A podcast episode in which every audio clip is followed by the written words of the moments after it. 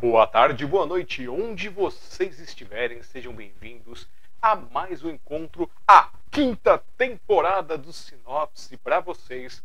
Hoje, dia 18 de janeiro de 2024, contando histórias aqui para vocês, mostrando caminhos, vidas, inspirações e muito mais com pessoas que vêm compartilhar fragmentos de sua história, fragmentos de sua alma conosco nesta noite, regularmente de quinta-feira aqui para vocês.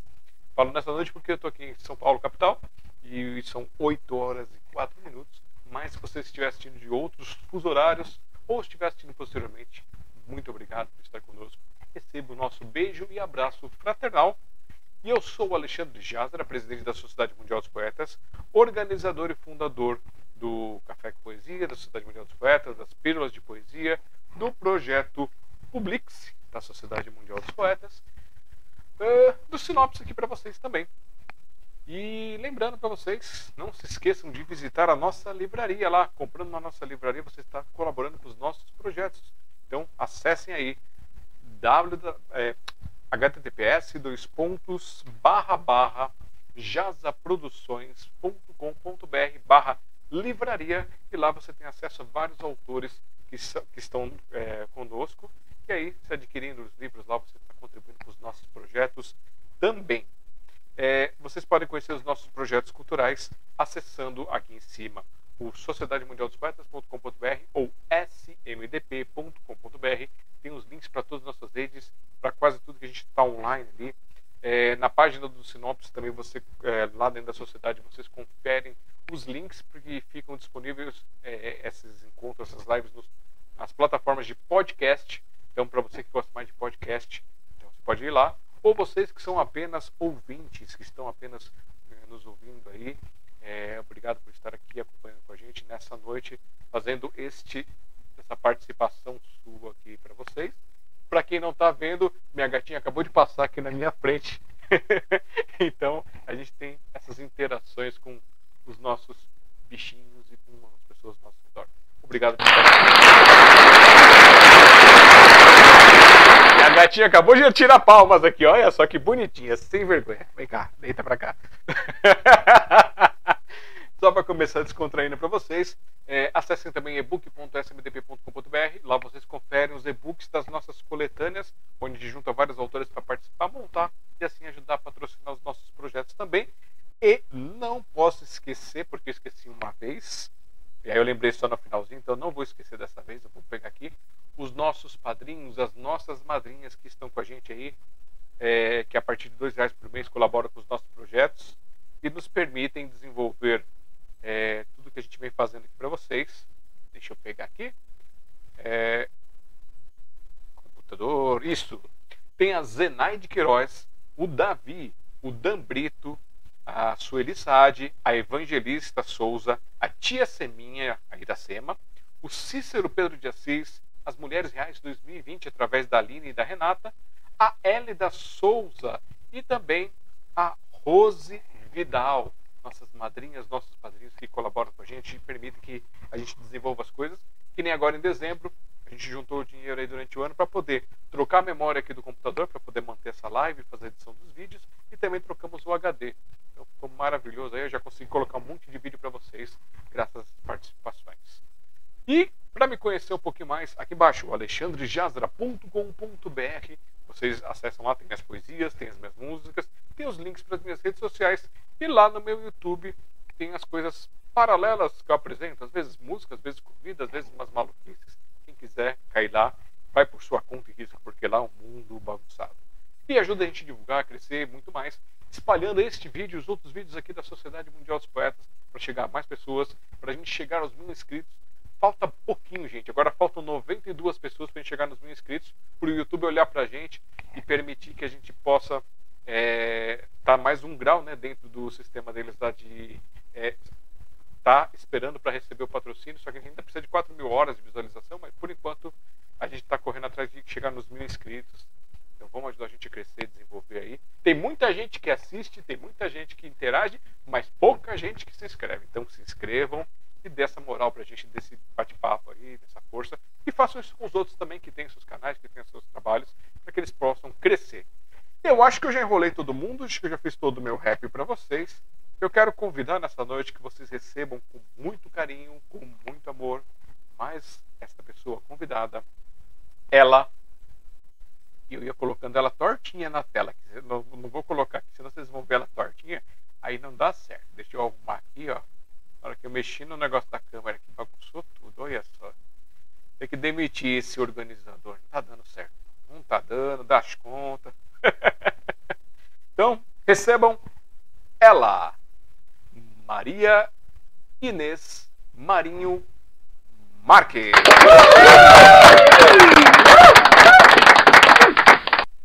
Boa noite, Maria Inês. Tudo bem contigo? Boa noite. Tudo bem, sim. Está tudo bem. Agora melhor ainda. Maravilha. Falei certo, certo o último nome, Marques? Ou é Marques? Marques. Isso, Maria Inês Marinho Marques. Beleza. Tava com medo de errar. Para quem não conhece a Maria Inês, ó, ela é escritora e poetisa. A gente teve o prazer de ter um trechinho dela com a gente lá no Café com Poesia, o nosso encontro mensal no último sábado do mês, do meio-dia às duas horas, na Biblioteca Hans Cristiano Anderson Tatuapé. E ela tem o Facebook dela, para quem quer acompanhar os trabalhos, os projetos dela, que é o facebook.com barra mariines.marinhomarx. Também tem o Instagram, que é o arroba marxmin, ou digitando instagram.com barra marxmin. E para comprar os livros dela, tem um link aqui, ó, venda dos livros no https dois pontos barra barra marxmin.catálogo.com yap.io. E aí vocês acessam lá, ou então vocês chamam, além de vocês chamarem lá pelo mensagem ou pelo direct no Instagram, vocês podem também mandar um e-mail aqui no contato arroba marxmin.com ou no e-mail jornadapessoal 2024 arroba gmail.com. É isso, Maria Inês? É isso mesmo, exatamente. Maravilha. Exatamente isso. Então, para te colocar já na pergunta mais difícil do programa, fala para gente em até três minutos quem é Maria Inês Marinho Marques. Maria Inês Marinho Marques é uma pessoa apaixonada por poesia, apaixonada por poesia desde sempre, desde a adolescência, desde que aprendeu a escrever direitinho, já começou a arranhar nas poesias e é uma apaixonada pela vida, né? Eu sou autora de quatro livros, né? Dois já lançados em 2023 e dois que eu vou lançar agora em 2024 que já estão prontinhos. Sou apaixonada por yoga, meditação e há uns quatro anos mais ou menos aí eu tenho me aprofundado muito no desenvolvimento pessoal e no autoconhecimento. E com a pandemia, né, eu acho que as coisas ainda intensificaram mais dentro de mim. Me veio essa, esse desejo, né? Não é uma angústia, é um desejo, é uma coisa gostosa de tentar fazer de uma forma mais tranquila e mais harmoniosa todos os meus dias. Muito bem.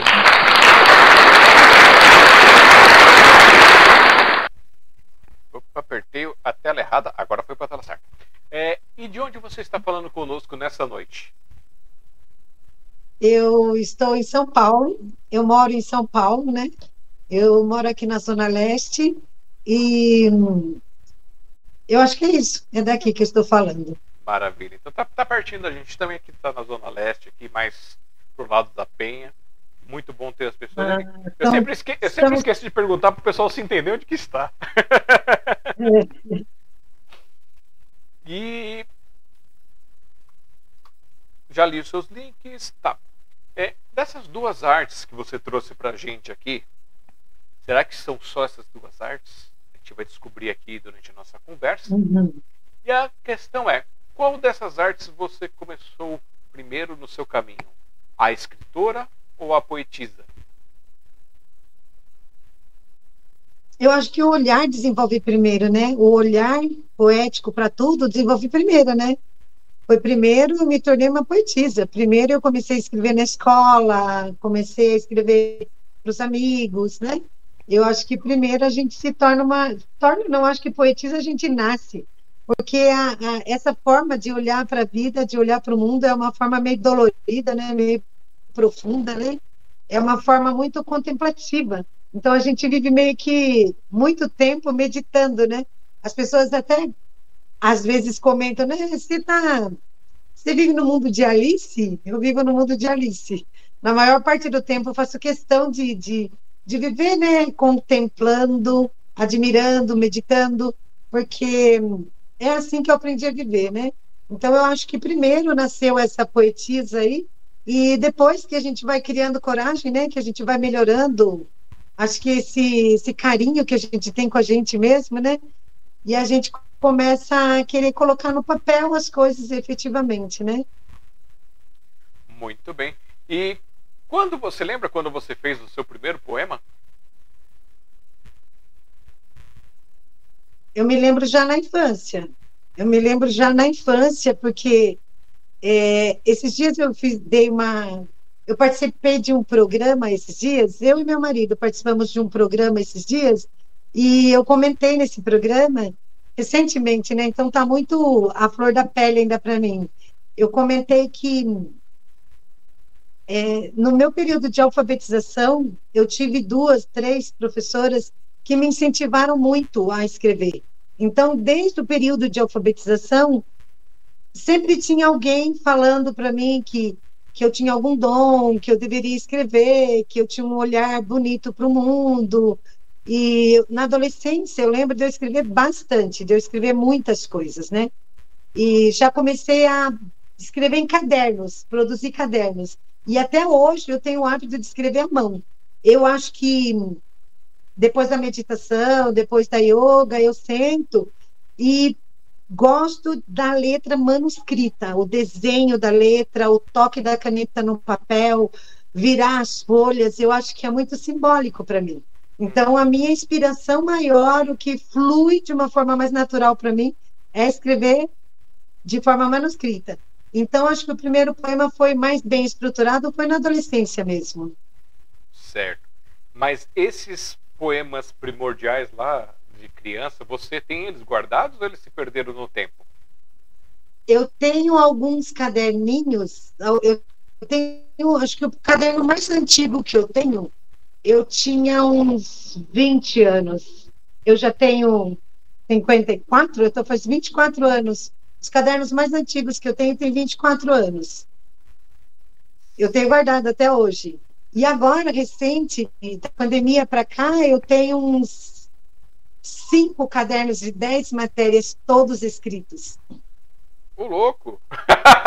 é coisa pra caramba! é coisa pra caramba. Eu gosto muito de escrever, muito mesmo. É, eu uso a escrita como uma forma de refletir sobre a minha vida, sobre uma forma de me acalmar, sobre uma forma. Eu uso a escrita como uma forma de dialogar comigo mesma, sabe? É muito interessante a forma como eu escrevo. E esses cadernos todos aí, é tudo de um estilo só de escrita ou você experimentou várias coisas diferentes? Eu arrisco, né? Eu entro um pouco para o conto, um pouco para crônicas, mas eu sempre acabo voltando para as poesias. Sempre acabo voltando para as poesias e não tem como fugir disso, né? Porque mesmo quando eu escrevo um, escrevo um conto, ele é bem poético, ele tem uma linguagem poética, né? Quando eu tento entrar numa crônica, ela também fica com essa linguagem bem poética, né? E dentro, então pensando dentro da, do, desse setor da poesia, tem algum estilo que você gosta de fazer?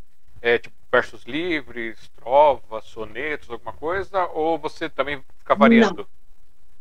Não. Não, eu não escrevo nada com métrica, não me cobro muito, me policio muito sobre a rima. O que eu faço dar essa, essa musicalidade no meu poema são a estrutura dos versos mesmo. Raramente eu me preocupo assim com as rimas ou com a métrica. Eu não me preocupo com isso. Eu penso no conteúdo daquele verso. De que forma que aquele verso vai trazer algo que vai me dar um alívio naquele momento. Entendo. Então são versos livres, é uma das formas de, de se expressar. É um né? verso bem livre, é, é, esse que eu uso, é, é esse exatamente esse. E para aquelas pessoas que estão lá em casa ainda, que ou estão ouvindo a gente, que tem vergonha, tem medo de se expressar com os versos livres. Porque às vezes a pessoa pensa, ah, não, para escrever poesia tem que ser metrificado, regrado, essas coisas. Eu sou totalmente não. contra essa ideia, tem que ser livre. Você pode, você pode se especializar se você quiser, mas você pode começar livre. Que palavras que você dá para essas pessoas que, que estão nessa situação?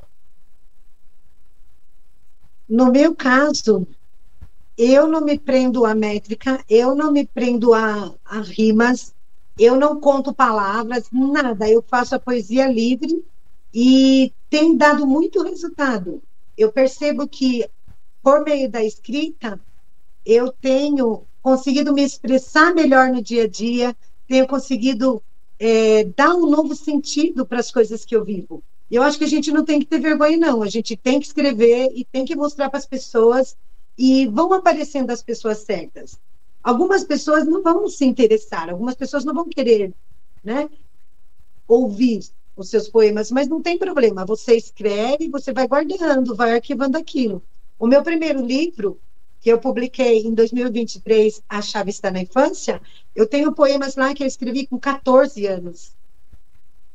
Então, assim, vale a pena você guardar os seus escritos, você valorizar os seus escritos e ir organizando, vai guardando. Quando você dá valor para aquilo, você coloca uma energia melhor naquilo. E aquela energia que fica sobre aquilo ali vai dando vida para aquilo. E as coisas vão crescendo, né? Eu acho muito importante usar a escrita como essa forma de reflexão diária mesmo. E também as pessoas podem experimentar em encontros culturais, tem muitos saraus, muitos encontros que as pessoas estão ali para experimentar, para conhecer, para mostrar. Pode não sair muito bom na primeira vez, mas isso não quer dizer que você não possa aprimorar, que você possa melhorar, desenvolver isso. Se tiver com muita vergonha, conversa com alguém dali. De repente tem alguém que pode ler para você e trazer uma visão legal. Isso é sempre bom para dar aquela desenvolvida. Isso. Isso mesmo. E vamos dar uma boa noite para quem está aqui no chat com a gente, que mandaram mensagem. Olha só. Vamos. A Valdirene de Souza Venâncio mandou boa noite para você. Que linda, minha amiga, maravilhosa, uma terapeuta lá da cidade que eu nasci, maravilhosa. Valdirene, obrigado por estar aqui com a gente. O Gabriel também mandando boa noite. Gabriel, boa noite. Tudo bem, Gabriel? Obrigado, Gabriel, por estar aqui com a gente. É... Cadê Josemir Lemos mandando boa noite? Boa noite. Esse é meu amigo, ele é esposo da minha amiga. Os dois são escritores e a filha já fez as ilustrações de um livro para eles e o filho de cinco anos já ilustrou um livro para eles. Então é um projeto familiar. Eles escrevem, você vai entrevistá-los, futuramente você vai conhecê-los. Uh, vai ser uma honra. Boa noite, Josemir. Boa noite, Josemir. Obrigado por estar aqui com a gente. Também tem aqui, não tem o um nome, acho que está o nome só do perfil, que é o Disque Gole Itararé. Ah, Disque então... Gole é uma empresa muito famosa lá em Itararé. Ah, mas quem está aí, coloca o nome para a gente poder dar boa noite também. Mas obrigado por estar aqui com a gente. Ele manda boa noite para você. É, a Clarissa MM Lemos mandando boa noite. Ah, e a Clarissa é a esposa do Josemir, é uma das pessoas que eu mais admiro atualmente na minha vida. Obrigado, Clarissa. É minha amiga querida. E o Guilherme Marques também mandando boa noite para você. O Guilherme é meu filho também, maravilhoso. Que bom que está prestigiando a mamãe. É, ah, tem mais duas pessoas que chegaram aqui. A Luciana Damas mandando boa noite. Garotinha, sucesso. Ai, que linda! A Luciana foi minha diretora, foi minha coordenadora. É uma pessoa, é uma leitora maravilhosa, é um ser humano de uma nobreza ímpar, maravilhosa. Sou fã dessa menina. Tem a Geissimara Alves mandando boa noite, minha querida. Boa noite, Geissimara. Tudo bem com você? Essa é muito querida, uma pessoa iluminada. Foi fundamental nesta minha jornada de desenvolvimento pessoal. Então, Luciana e Gismara, obrigado por estar aqui com a gente. E a Maria Antônia também. Boa noite, Maria Inês. É, ah, essa Maria Antônia, é... Maria Antônia é muito querida da nossa família. ela é como se fosse uma filha para mim. E aqui também, ó, é, o Robson Jesus Rua, obrigado Robson por estar com a gente mais uma vez, batendo cartão aqui no primeiro encontro nosso. Ele está sempre com a gente acompanhando, mandando boa noite para você. Boa noite, Robson, seja bem-vindo. Então, eu acho que é isso aqui, ó. A Gessimara mandou que eu cheguei agora, não podia deixar de prestigiar essa querida e coraçãozinho para você. Que linda, a gente é uma fofa. Júnior Marques também, boa noite, tia. Que Deus abençoe sempre. Muito linda. Ai, que lindo. Esse menino é muito especial. Ele foi fundamental na nossa vida, assim. Ele ajudou a nossa família, assim, nos momentos mais difíceis. E nos momentos mais alegres, era ele que estava lá. Muito bom. Então, agora, vamos falar um pouquinho do seu livro A Chave Está na Infância. Hum, posso mostrá-lo? Pode mostrar, por favor. Deixa eu trocar aqui para a tela grande. Que livro lindo. Peraí, tela grande. Ok. A Chave está na infância, lançado em 2023. Isso. É um livro muito bonito, muito bem produzido, muito bem diagramado. É um livro lindo, lindo, lindo. E Esse livro. Faz a sinopse dele para gente.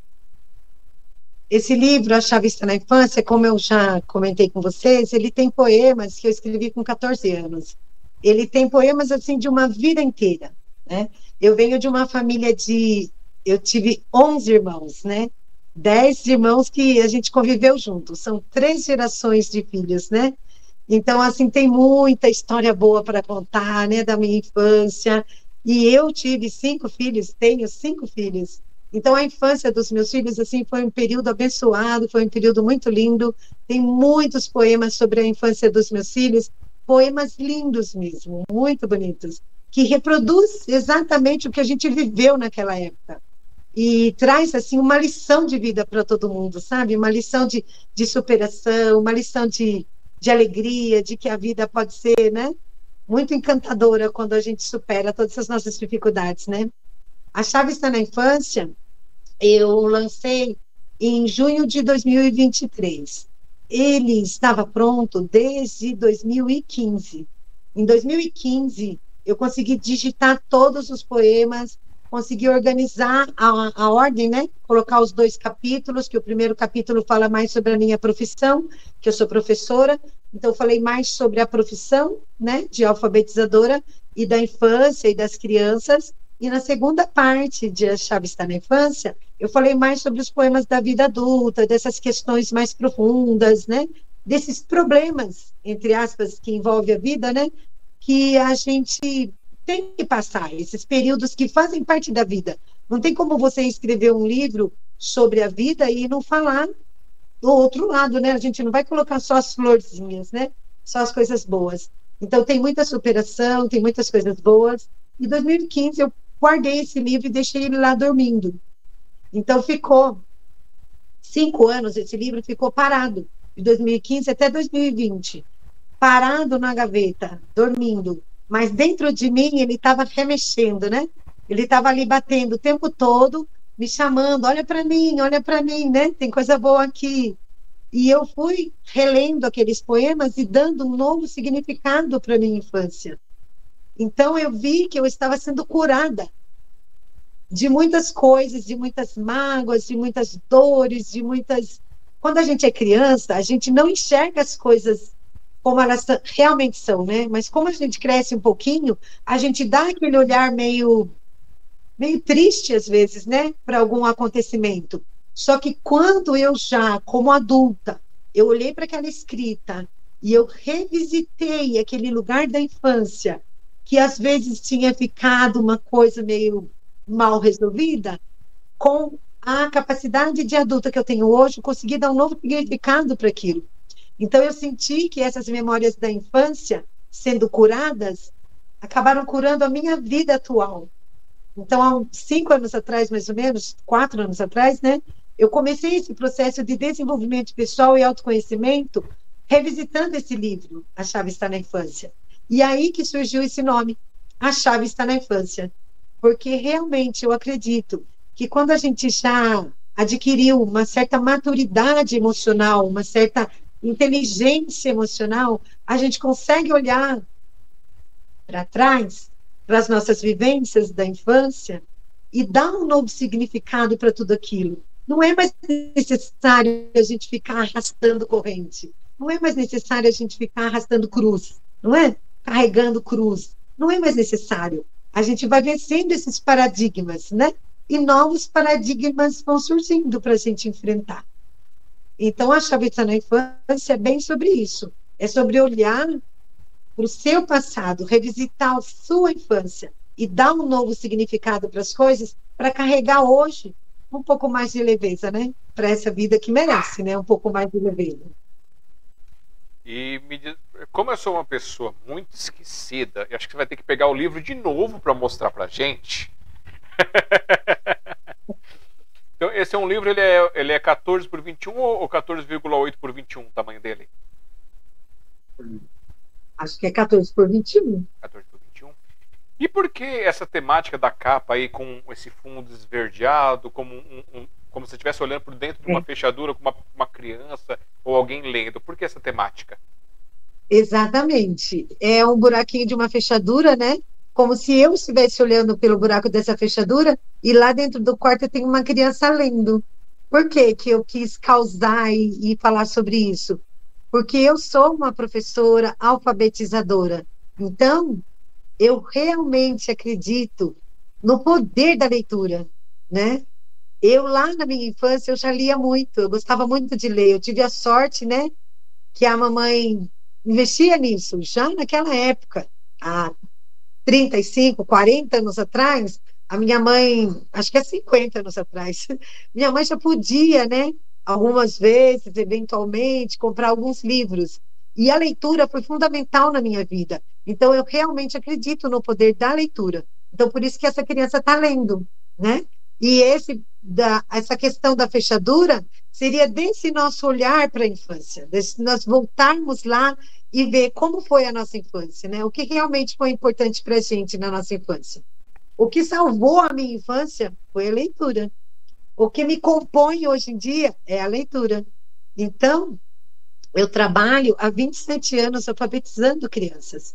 Eu realmente acredito no poder da leitura. Neste livro tem vários poemas falando sobre a importância da leitura, a importância de se tornar um leitor, né?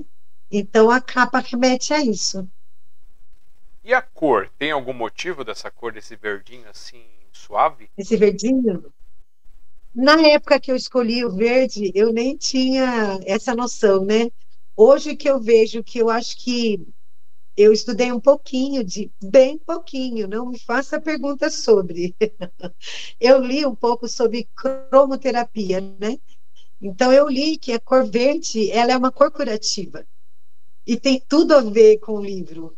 O livro é você ressignificar essas suas memórias, né, passadas. E o verde, eu acho que foi foi escolhido propositalmente, não sei, né? Na época eu nem sabia, mas hoje eu sei que o verde tem essa representatividade, né? Quando você vai num hospital e você vê um centro cirúrgico, os médicos todos estão vestidos de verde, né? Os enfermeiros estão vestidos de verde, as paredes são pintadas de verde. Esse verde é muito curativo, ele traz uma força muito grande, né? E eu acho que foi isso. E quantas páginas tem esse livro? Esse livro tem 143 páginas. E onde as pessoas compram? Onde as pessoas compram o livro? Onde as pessoas compram, eu tenho uma. Um, eu sempre coloco os meus links no Facebook, né? E tem uma loja na Yankee. Então tem um site, eu acho que está aí abaixo do vídeo, depois que as pessoas assistirem, podem verificar. Abaixo aí tem o link, né? No Instagram também tem o link de compra do, dos livros. E pessoalmente eu tenho vendido bastante também, né? Que eu participo de vários eventos e a gente tem vendido esses livros nos eventos que a gente promove, né? Em biblioteca pública, em lugares públicos, né? Então, ó, para vocês aqui, tem na descrição do nosso vídeo, está fixado. No compartilhamento que nós fizemos no Instagram tem um link que vai para o vídeo, que traz também os links aqui estão dela. E vocês também estão vendo aqui do lado direito dela aqui todos os links, né? O Instagram dela, que é o arroba marquesmin. É, tem o Facebook também, que é mariinês.marinhomarques.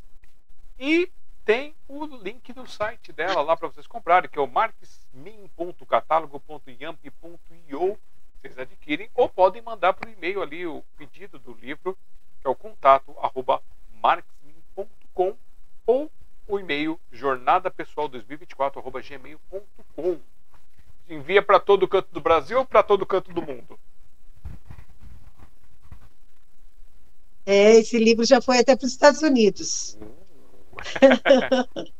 Foi, foram quatro exemplares que foi levado para lá, né? Ah, o meu marido viajou para lá e levou quatro exemplares, seis exemplares para lá. E eu tenho um amigo que é de da África do Sul, de Moçambique, e ele levou alguns exemplares para lá também. Fiquei muito feliz, né? Falei que já estamos em dois continentes. Faltam alguns ainda para chegar. Aproveitando aqui, gente, dica para vocês aí. Você, a gente manda os nossos, a gente mandava os livretos, agora é livro. Eu ainda estou me acostumando com isso porque o primeiro, a gente passou quase 14 anos fazendo as coletâneas aí, tudo em formato de livreto e agora entrou em livro. Então até mudar de livreto para livro, vocês ouvirem livreto é livro, tá? as nossas coletâneas. Então vocês que querem mandar aqui dentro do Brasil é, os livros seus para alguma pessoa, mandem como impresso normal, impresso especial, depende da agência. Tem esse impresso nome. módico. É, e aí registro módico. Aí, então, Isso. aí, tem, aí, aí tem essas variações. Então, procura saber na agência que você for mandar lá é, qual que é o nome certinho que você vai pôr no envelope lá e vai mandar dessa forma. Fica muito mais barato para você poder mandar o seu livro aí, não tem é, esquentar a cabeça com nada não. Então, essa é a nossa dica. E agora eu vou pedir uma dica sua para você dar para quem quer começar a divulgar os seus livros. Uma coisa que a pessoa pode fazer que ajuda a vender e divulgar os livros.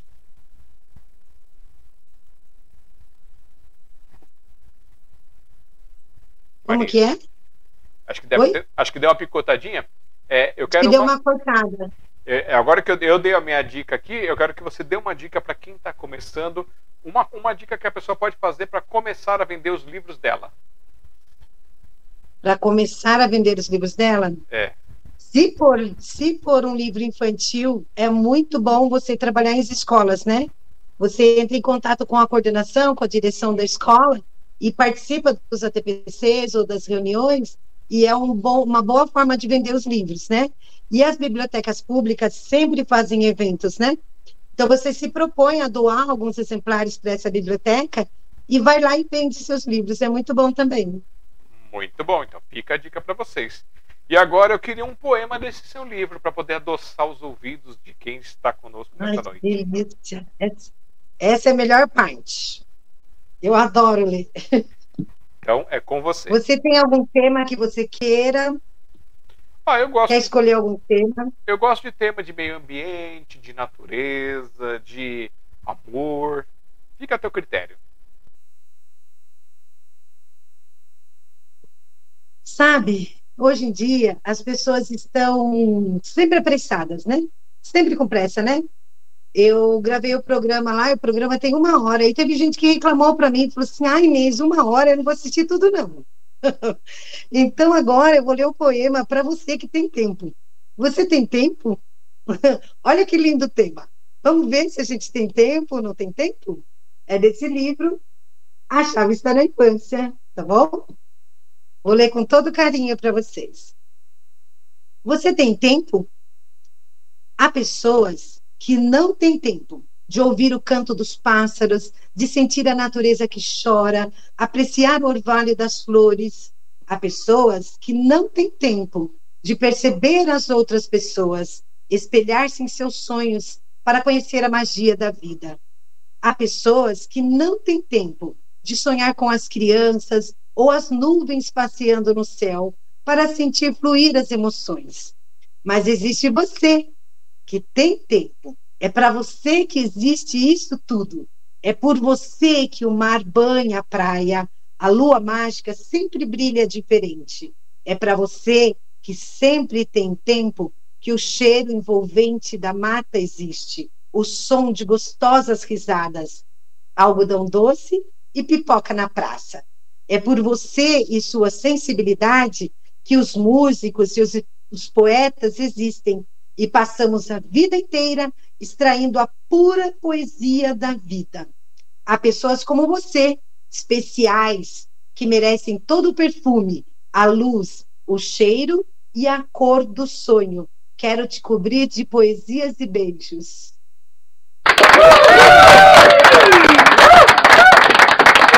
Muito, muito bom, muito bom aqui com vocês, ó, Maria Inês Marques. Vão lá no Facebook dela, mariinês.marinho é, Marques. Também tem o arroba marxmin do Instagram. Tem o link para comprar o livro dela lá, que é o marxmin.catálogo.iamp, que é y-a-m-i-p-i.io. E aí vocês acessam lá. Também tem o e-mail, que é o contato arroba marxmin.com ou o jornada pessoal 2024.gmail.com. Só para não deixar em branco aqui, mais pessoas chegaram para te dar boa noite. A Maria Helena Melo Máximo mandou boa noite. Estou assistindo de Ribeirão Branco, São Paulo. Boa noite para você e para Ribeirão Branco. Ai, que linda! Boa noite, obrigada. Agradeço imensamente. A Cláudia Gomes Rio mandando boa noite. Sucesso para você, querida. Que linda, obrigada. A Isabela Rodrigues escreveu: Eu li a sacralidade. Sou outra pessoa depois dessa leitura deliciosa. Só gratidão por ter conhecido essa pessoa maravilhosa. Te amamos, Maria Inês. Que linda! É a mãe do meu neto, Raí. É uma das pessoas mais importantes da minha vida hoje. Também tem aqui ó, a Luciana Santos mandando sucesso, Inês. Um grande abraço, obrigada. E a Luciana Damas mandou texto incrível para planejamento escolar. Olha, esse livro A Chave está na Infância, ele tem muitos poemas para serem lidos na leitura inicial das escolas ou para os ATPCs, para as reuniões, tem muitos textos bons mesmo. A Clarissa MM Lemos, que lindo, um dos meus favoritos. Aí a Maria Helena mandou palminhas, o Josemir Lemos, é, poema lindo, com coraçõezinhos no rostinho. Essa a... família é maravilhosa. E a Geis, é, Geisimara Alves mandou aqui, ó. Foi uma honra de puro conhecimento. Ficaria horas ouvindo você com seu jeito sereno, falando sobre sua trajetória, sobre a alma linda que se tem. Mandou um coraçãozinho para você. Que lindo, obrigada, pessoal. Estou muito feliz. Agradeço imensamente todas as mensagens. Só corrigir, gente, não foi uma hora, é que eu estou desaprendendo a ler, tá? Então, foi uma hora é. de puro conhecimento o programa lá que você fez. Então, é... Ah, entendi. que ótimo. Você vê, gente, palavra e vírgula muda todo sentido. É verdade. E vamos lá para mais algumas questõezinhas. Não se esqueçam aí de, é, quem não está inscrito, se inscrever para ajudar, deixar seu like, deixar seus comentários posteriormente aqui. Volta aqui, deixa um comentáriozinho para ajudar a engajar, para ajudar a crescer os vídeos da Maria Inês. Pega os links dela também, ajuda a divulgar os links dela para que ela possa crescer mais como escritora. Fazendo, ó, é. se a gente tem capacidade de mandar coisas que não são muito legais para os outros, por que, que a gente não pode pegar essa mesma energia e usar para mandar as coisas que são legais, que são transformadoras? Então vamos é? fazer o um mundo melhor, né? Nós podemos. É. Compartilha tanto meme, né? Compartilha o meu site, compartilha o meu Face, tá tão bonitinho. Gente, é ao mesmo tempo de compartilhar o meme, hein? olha só. É. é, o seu livro. Cadê? Ah, não lembro, mas você tem que mostrar a capa para a gente poder lembrar o livro. Mostra a capa dele. Ah, agora Olha, sim, ó. Lindo. A chave está na infância. Ele tem versão digital? Ainda não. Certo. Ainda não. Então vamos aqui para o meu próximo tópico, antes de a gente falar do segundo livro dela. Vamos falar um pouquinho da escritora aqui, né? Que a escritora, quando a pessoa classifica assim, a gente a, a, quem escreve poesia já é, uma, já é um escritor, uma escritora. Mas, é, às vezes, é, o pessoal classifica o escritor assim, com aquela coisa, uma escrita mais. É, formato de história, formato de conto, essas coisas. Que tipo de escritora você é? Ah, eu não sei ainda, né? Eu estou me construindo como escritora, né? Eu estou, eu falo que eu estou construindo uma carreira como escritora. Eu só vou poder ver claramente daqui uns cinco anos, talvez, né? Mas eu penso assim que eu publiquei dois livros em 2023, quero publicar dois livros em 2024 que já estão prontos, já estão na editora essencial agora. Os dois primeiros foi uma produção independente, né? Agora já fui para uma editora bem legal, que tem as mesmas missões que, de vida que eu me identifico, né? Que tem, que luta por uma causa, né? Uma editora que tem, tem essa pegada assim, né? De pensar no social. Então eu acho que eu sou uma escritora que, se eu pudesse, eu já publicava mais o quinto livro o ano que vem ainda. Aí tem gente que fala assim para mim, não, não é assim. Você tem que publicar um por ano. Você tem que trabalhar o ano inteiro, dois anos, três anos, o mesmo livro. E eu não quero fazer assim, agir de acordo com o mercado, eu não quero produzir os livros. Minto se eu disser que não é para vender. É claro que o meu objetivo é vender. Porque se eu não vender, eu não vou colocar, eu não vou cumprir a minha missão. Eu quero que a minha mensagem chegue nas pessoas certas, né? Quando eu escrevi A Chave Está na Infância, eu tinha as mensagens para passar, né? Sobre educação, sobre infância, sobre criança, sobre dar um novo significado para as nossas velhas memórias. Então, essas mensagens têm que chegar na mão das pessoas. Então, eu preciso vender, né? Mas eu não vou agir de acordo com o mercado. Eu vou agir muito mais de acordo com o meu coração, enquanto eu puder. Os dois próximos livros que eu vou lançar já vai ser para fevereiro, março. Março, no máximo, eu já quero que esteja à venda. E já tem um livro que chama Neve, que já está pronto também, entre aspas. Esse A Neve, eu estou fazendo a minha revisão pessoal ainda antes de mandar para os especialistas, né? Para os profissionais, é. né? Mas é, já está quase pronto. Então, eu acho que eu sou essa escritora que demorou bastante para chegar e quando chegou, chegou com muita sede. Eu estou com sede de publicar, quero publicar muita coisa ainda. Muita coisa eu tenho para publicar. Eu tenho mais uns depois desses três que eu já tenho aí caminhado, já tem mais uns três que estão borbulhando dentro de mim. Te entendo perfeitamente. É, eu demorei, eu me aprisionei muito com essa questão de publicar meus próprios livros. Publiquei muito livro de outras pessoas, fiz muitos projetos de outras pessoas, mas o meu mesmo ficou de, escan de escanteio ali. E aí, fazendo processo com um psicólogo, essas coisas todas, eu fui me encontrando, aí eu lancei o meu primeiro livro em 2021, né, o Para que serve uma árvore, uma forma que eu encontrei de tentar mostrar para as pessoas que esse ser imóvel, ele pode ser móvel, ele pode fazer muitas coisas maravilhosas por nós e as pessoas acabam desprezando, querendo destruir. E aí, 2022, no último dia de 2022, eu mandei, lancei esse aqui, o Noturno, Criaturas da Escuridão. Ele é um pouco mais sinistro, mais denso, mas é proposital para cutucar as pessoas. E aí eu fui levantar para ver o que, que eu tinha de inscritos meus, para pensar, ah, o que, que eu posso publicar mais. E eu descobri que eu tenho 28, tinha 28 livros guardados desde 2001, que eu comecei a escrever nunca lancei, nunca terminei. E aí eu falei, poxa, eu preciso rever isso, eu preciso transformar. E agora no final do ano eu estava juntando as coisas que eu escrevi, que eu comecei a fazer algumas outras coisas de texto, e eu descobri que eu criei mais 17 livros, sendo eles cinco técnicos da minha área de desenvolvedor, de programador. É, três dessa área de editorial, para poder dar umas dicas para o pessoal que quer trabalhar com editorial, que quer montar suas coisas por conta própria, e outros de criações, assim, coisas mais lúdicas, mais maluquinhas. E aí, assim, são, são setores diferentes. Por isso que eu te perguntei a questão, assim, tem algum estilo que você hoje, nesse momento, que você gosta mais de escrever? Ah, eu gosto de escrever mais poesia, eu gosto de escrever mais romance. Como é que está hoje a sua visão de escrita? Agora eu quero ir bastante para o lado da, do infantil. Agora eu quero ir mais para o lado do infantil, quero trabalhar mais com a infância. Tem algum material já pronto para isso? Eu tenho um que já está pronto, que eu vou lançar em março, é de criança. E, e é infantil. É um Construindo um livro de sonhos. É bem interessante o livro, é para as famílias ter um olhar mais aprimorado, sabe?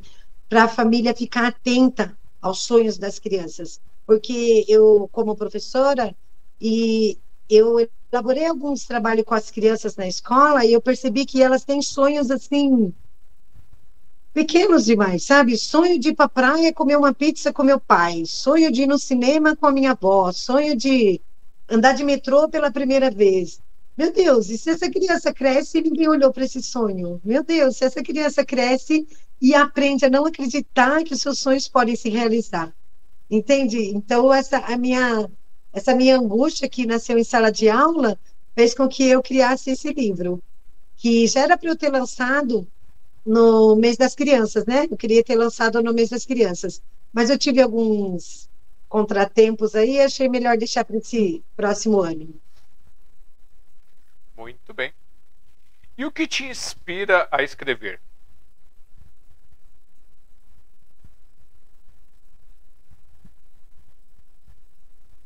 ultimamente, né, no, no, depois da chave está na infância, surgiu a sacralidade, né, que eu não falei dele ainda, mas há uns cinco anos, mais ou menos, eu só penso em desenvolvimento pessoal e autoconhecimento.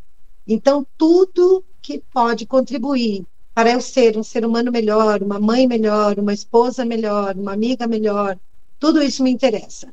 Então, eu leio muito sobre isso e é isso que me inspira. O que me inspira é querer ser, querer me tornar uma pessoa melhor. Não por querer me comparando com, com nenhum outro ser humano da face da Terra, me comparando comigo mesma. Eu penso como eu sou hoje, como eu quero estar daqui quatro anos, como eu quero estar daqui cinco anos. Eu penso muito nisso. E eu não deixo para fazer as coisas lá. Eu já faço hoje. O que, que eu posso fazer hoje para mudar? Porque eu percebi que pequenos hábitos destroem a nossa vida. Pequenos hábitos que não são saudáveis podem destruir a nossa saúde. Um pequeno hábito que não é agradável pode acabar com uma amizade, pode acabar com um relacionamento. Então, eu acho que a gente tem que sempre estar com esse olhar aprimorado. Como foi meu comportamento? Como foi a minha atitude? Eu era uma pessoa um pouco explosiva eu era uma pessoa irritadiça, eu era uma pessoa. E quando eu comecei a assumir para os meus filhos, eu lembro até hoje, no dia que eu cheguei na cozinha, falei para os meus filhos assim, no meio de uma conversa, né? Eu falei para os meus filhos assim: eu sei que eu sou uma pessoa intransigente, eu sei que eu sou uma pessoa. É, não lembro o termo exatamente que eu falei, mas eu falei que eu era uma pessoa meia é, dominadora, né? Eu queria, de todo custo, que eles fizessem o que eu queria, né? Eu era meia dura com eles, né?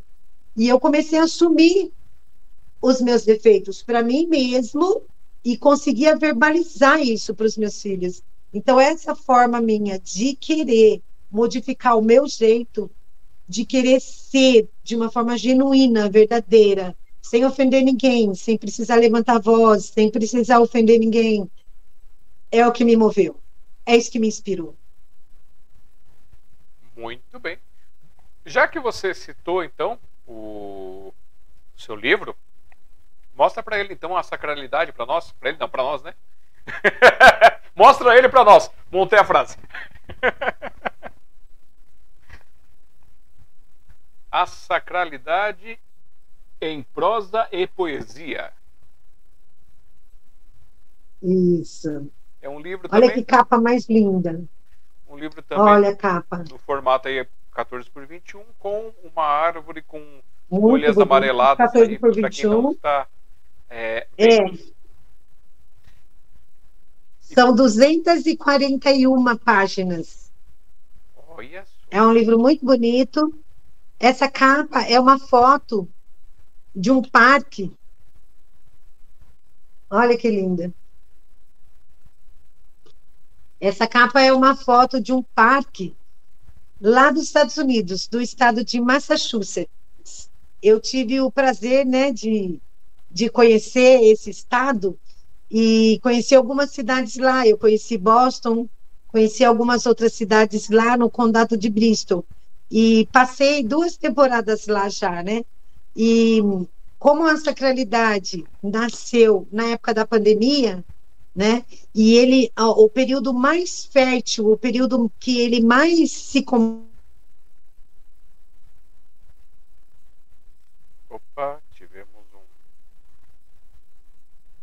depois foi no outono. Então, era uma cidade dos Estados Unidos. Coloquei essa foto porque foi fundamental a viagem que eu fiz para lá, foi uma virada de chave na minha nessa questão do desenvolvimento pessoal e do autoconhecimento. Eu era uma pessoa que eu não acreditava nos meus sonhos. Eu era uma pessoa que durante muito tempo na minha vida eu vivi no modo sobrevivência, né? Eu sou de uma família muito grande e assim, eu era só mais uma que estava por lá correndo e pedindo atenção e, e tentando sobreviver no meio daquele caos ali, né, nos anos 70. No início dos anos 70, né, era uma outra cultura, era um outro país, era um outro momento histórico, né? As crianças não eram ouvidas. Nisso não estou falando da minha família, estou falando de um contexto histórico-cultural. Quem estudou um pouquinho sabe, né, do que eu estou falando. Então, assim, esse período da infância foi muito, muito marcante para mim, né? Nesse, de, de 1970 até 80. Quem viveu esse período sabe como era, né? Não tinha essas facilidades que nós temos hoje em dia, né? A alimentação era diferente, a vida era diferente, né? As famílias colocavam toda a mudança num caminhão, jogava a criança em cima da, da, da carreta do caminhão, do, da, da carroceria do caminhão, e a criança não sabia nem para onde família estava mudando, né? Assim, Sim. as crianças não eram ouvidas, né? Pelo menos no interior, lá onde eu nasci, eu nasci depois do Vale do Ribeira, depois do Vale do Ribeira. O Vale do Ribeira já é uma das regiões muito carentes, né, do nosso estado. Então eu nasci para lá do Vale do Ribeira.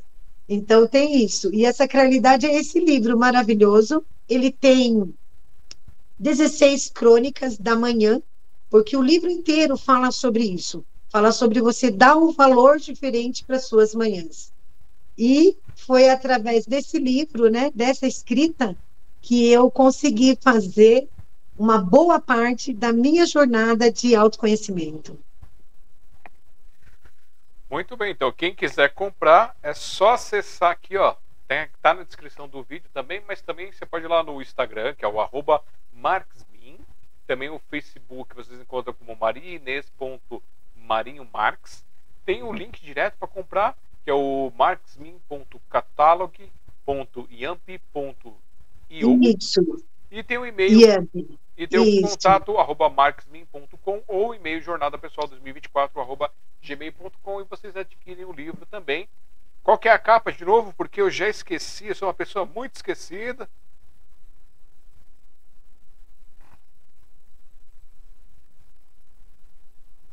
Vou mostrar a capa de novo. A sacralidade em, poesia, é, em prosa e poesia. Isso. Muito bom. E tem alguma coisa aí que você pode dar um gostinho para a gente de leitura, para o pessoal se instigar a, a comprar?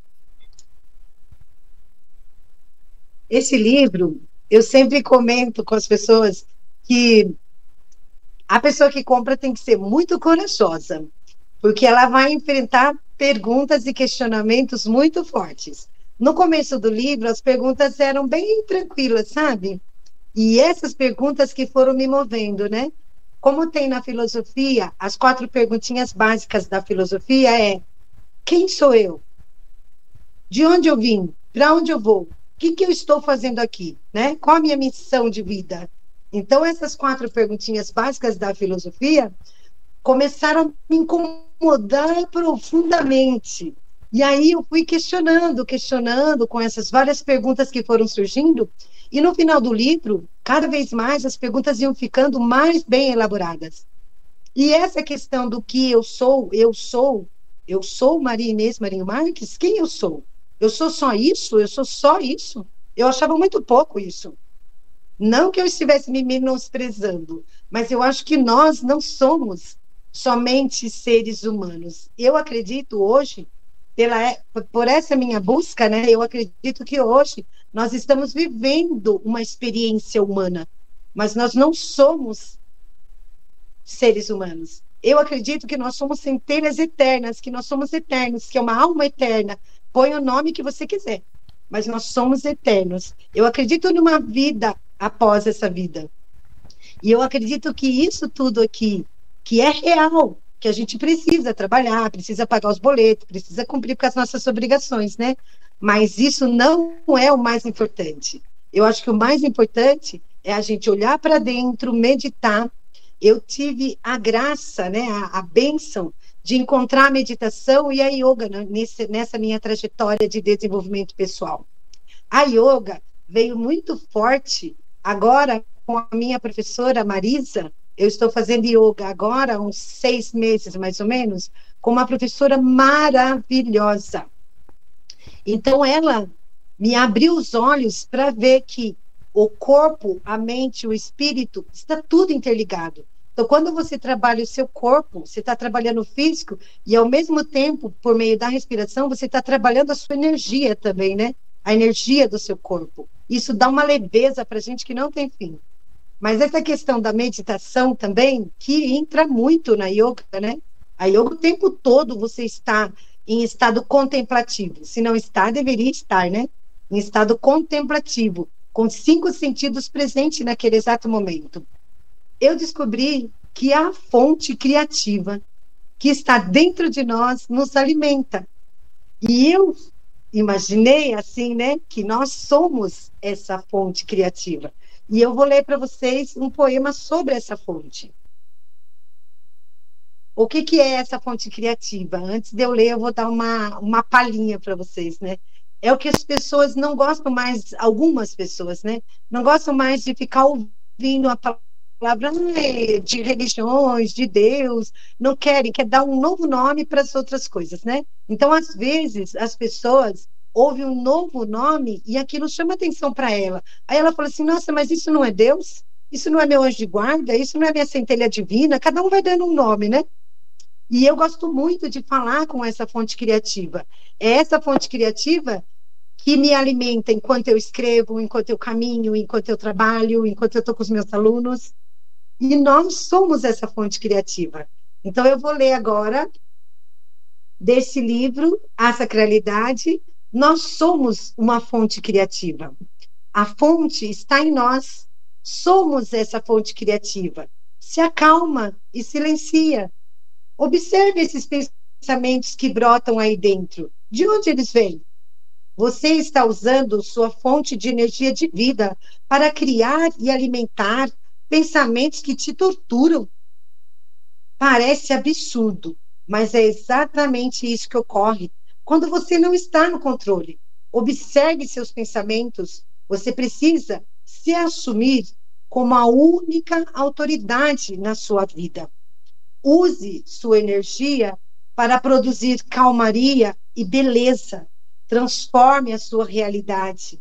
Somos essa fonte criativa.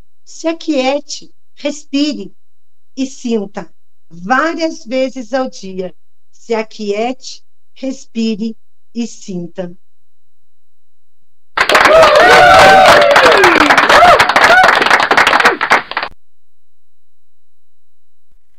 Então, hoje você... eu acredito, né?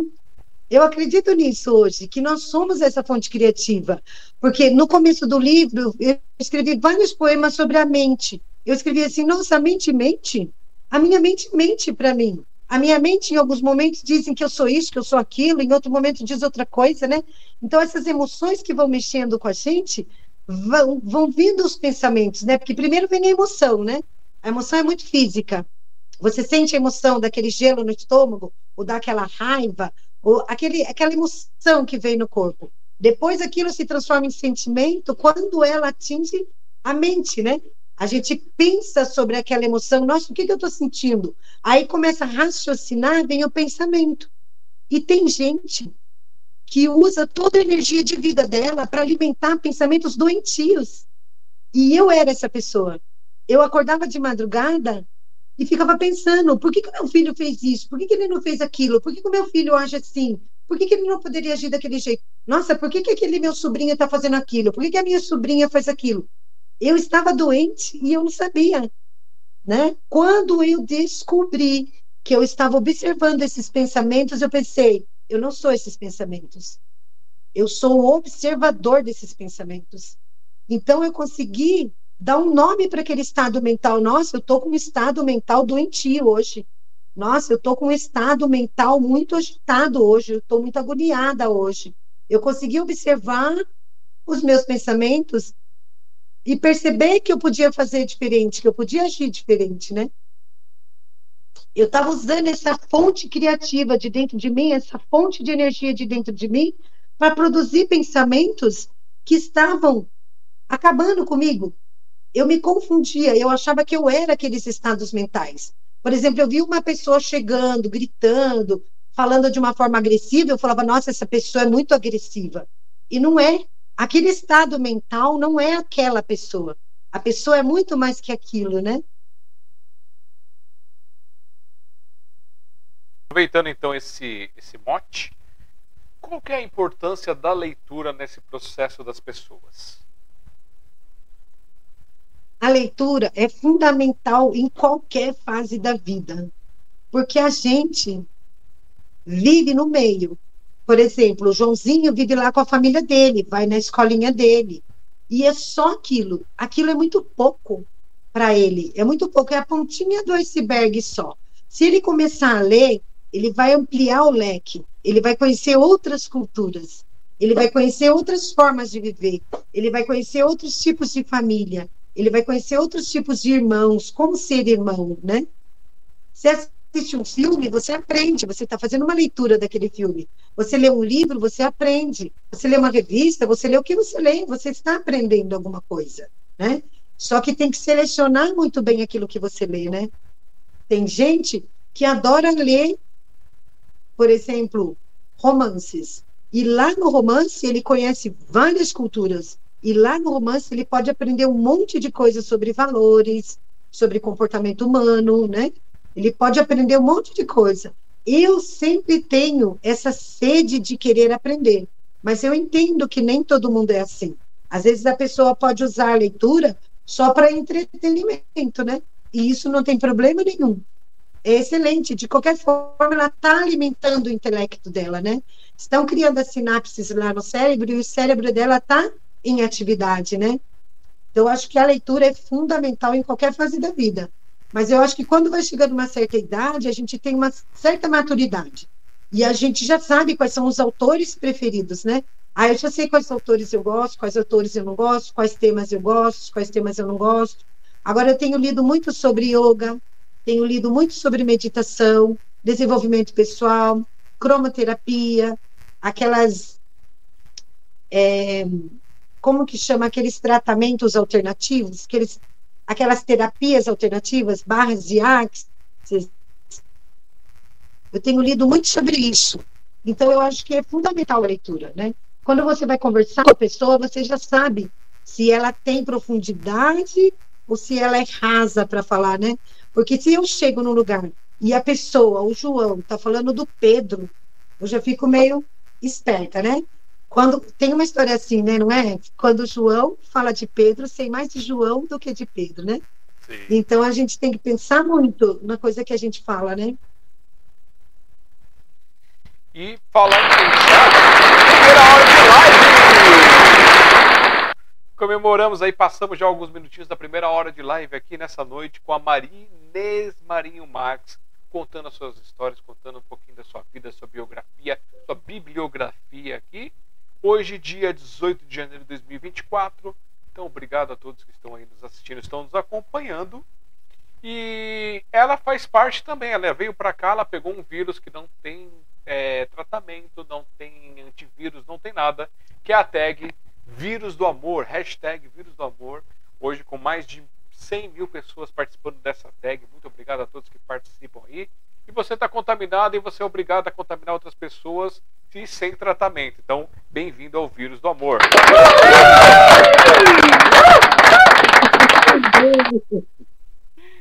Adorei. E mostra aí pra gente de novo a capa do seu livro e responde. Ele tem versão digital? Esse? Ainda não. Olha que lindo. É uma sacralidade. Está muito bonito esse livro. É. Ele tem uma bonita diagramação também. Ele tem umas folhinhas aqui embaixo, ó, onde as pessoas podem anotar os sentimentos que reverberaram durante a leitura do poema. Ela lê o poema e anota os sentimentos que vieram à tona naquele poema. Uia. São 16, 16 narrativas. Deixa eu ver se eu acho uma aqui para te mostrar. Olha que bonito. Mapeando nossos territórios sagrados. Muito bonito. Mapeando nossos territórios sagrados. E aí tem essas folhinhas do outono assim caindo, e nos poemas essas folhinhas caem, e eu sugiro que as pessoas olhem para as emoções dela, que olhem para os sentimentos dela, para ela ter, né, essa visão do, do desenvolvimento pessoal dela, né? Uhum. Eu posso ler mais um poema depois?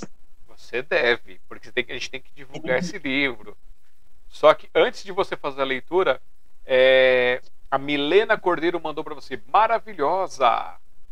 Ai, que linda, a Milena maravilhosa. Ela é maravilhosa, ela é bárbara. E o Delmário Ferreira de Brito, boa noite, tudo de bom para você.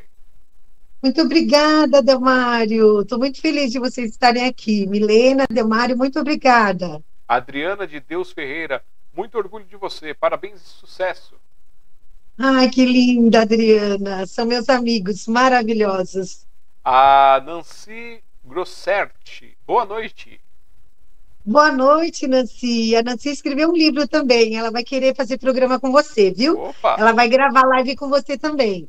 Ela vai maravilha. gravar. Ela é maravilhosa. Ela escreve muito bem. A Valdirene de Souza Venâncio, seus livros são puro sentimento e emoções, parabéns. Ai, que lindo. Obrigada, Valdirene. Muito obrigada. E a Cleusa mandou, é, Cleusa Foga, Fogaca? Fogazza. É, Fogazza, uma pessoa é, esqueci do excepcional, italiano. Fogassa. Fogaça. Cleusa Fogaça mandando boa noite e mandando parabéns para você. Boa noite, querida. Muito obrigada, viu? Agradeço imensamente sua presença aqui. Olha, dizendo que adorou o livro. Ai, que linda. Então, Ela me mandou uma devolutiva muito emocionante. então vamos, vamos instigar o pessoal mais com mais alguma leitura. Pode ser do um, do dois ou dos dois. A live é sua, você faz o que você quiser. Eu quero falar sobre a importância do silêncio. Eu não falei sobre o tempo, eu falei sobre o tempo, né? Para você que tem tempo, né? Que o mar banha a praia, que nós, os poetas, existimos. É para você que tem tempo que existe tudo de lindo nesse mundo, né? Porque quem não tem tempo, não tem tempo, vai correr lá cuidar das suas coisas, né? E a gente que tem um pouquinho de tempo, bora ser feliz, né? Eu vou ler para vocês agora o silêncio. O silêncio é a melhor resposta. Será? Por que será que eu escrevi isso, né? Por que será que eu escrevi que o silêncio é a melhor resposta? Vamos descobrir? Olha só, na página 87 do livro A Sacralidade, está escrito assim, ó. O silêncio é a melhor resposta. Em situações difíceis, observe o seu padrão de pensamentos. É do ser humano repetir padrões, sem planejar essa ação conscientemente surge um pensamento maluco que atrai outro e estamos novamente repetindo velhos padrões de comportamento que aprendemos no núcleo familiar ou em outros grupos que estabelecemos alguma relação. Considero inteligente nesses momentos que o silêncio é a melhor resposta ao poder temporal. Toda e qualquer situação é efêmera silencie e observe. Se afaste um pouco do conflito e veja como essa imagem vira fumacinha no ar.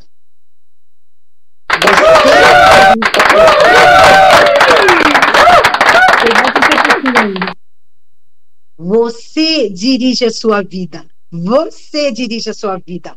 Não dê poder a essas situações que, por hora, podem parecer difíceis, complicadas e até sufocantes, porém não são eternas.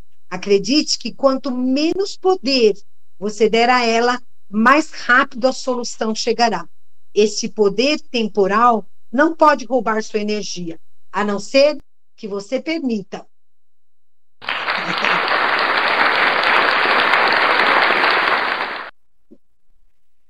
A sua pausa dramática me tapeou. Mas olha, parecia que tinha acabado de tão bom que é, viu? Não, é muito legal isso, muito legal. Porque o poder temporal é esse poder que tem as pessoas às vezes vêm com uma fala grosseira, vêm com um olhar pesado e destrói o emocional da gente. Mas esse é um poder temporal, é um poder que passa. Ela tem o poder de te destruir? Às vezes sim. Às vezes você até dá esse poder para os outros, dos outros te afetar emocionalmente. Mas se você se afasta um pouco e silencia, esse poder desaparece igual uma fumacinha no ar. Quando alguém é grosseiro comigo e eu fico em silêncio, essa pessoa vai pensar duas vezes antes de ser grosseiro novamente comigo, não vai? Com certeza. O presente volta para ela. já diria, já dizia uma velha história aí. Eu não sei se realmente é é, é, é, budista, é essas histórias assim mais antigas, mas um velho sábio é, recebeu no seu templo uma pessoa que foi lá só para xingar, para ofender, para falar mal, fazer um monte de coisa, e ele ali sentado na dele, escutando as coisas, os discípulos olhando e se remoendo, querendo dar uns tapas no cara. Aí o cara falou, falou, falou, falou, falou, e ele nada de se mexer. Falou, falou, falou e nada. Aí o cara cansou, foi embora, se achando que estava por cima. Aí os discípulos chegaram para ele, mestre, quer que a gente vá lá dar um jeito nele? Ele falou, não, por que vocês querem dar um jeito nele? Aí ele veio aqui, ofendeu o senhor, xingou essas coisas. Falou, ele me trouxe um presente. Eu não aceitei o presente, ele levou o presente para ele. E são coisas dele, não minhas. Então, ótimo. Ótimo. isso é muito bom, né? É muito bom isso, né? Sim, com certeza. Tem coisas que é assim, é difícil a gente não dar ouvido para coisas negativas. Parece que assim, a gente está recebendo mil elogios, vem um criticando, maldoso, parece que aquele um incomoda mais e, e, afeta mais do que as coisas boas. A gente precisa mudar essa chavinha e é difícil. É verdade. Pensando como autor, assim, você já olhou para esse universo? Não sei se você tem isso no, planejado no teu caminho ou de repente ainda não tinha parado para pensar nesses projetos dos livros, em colocá-los de forma acessível, em acessibilidade, como libras, audiobook ou mesmo é... ah esqueci o nome. Audiobook. Naquele do dedo, que você passa o dedo em cima. Em é. braille? Em braille. Braille. Eu pensei em fazer audiolivro. Eu pensei em fazer audiolivro, né? Uhum. Pagar para alguém, né? Ler, fazer a leitura, né? Ou tem, acho que um, uma máquina, né? Que faz, não sei como que é. Mas eu pensei em fazer audiolivro. Já pensei, sim. Eu acho muito importante, né? É sim. É muito importante a gente ter esse olhar, né?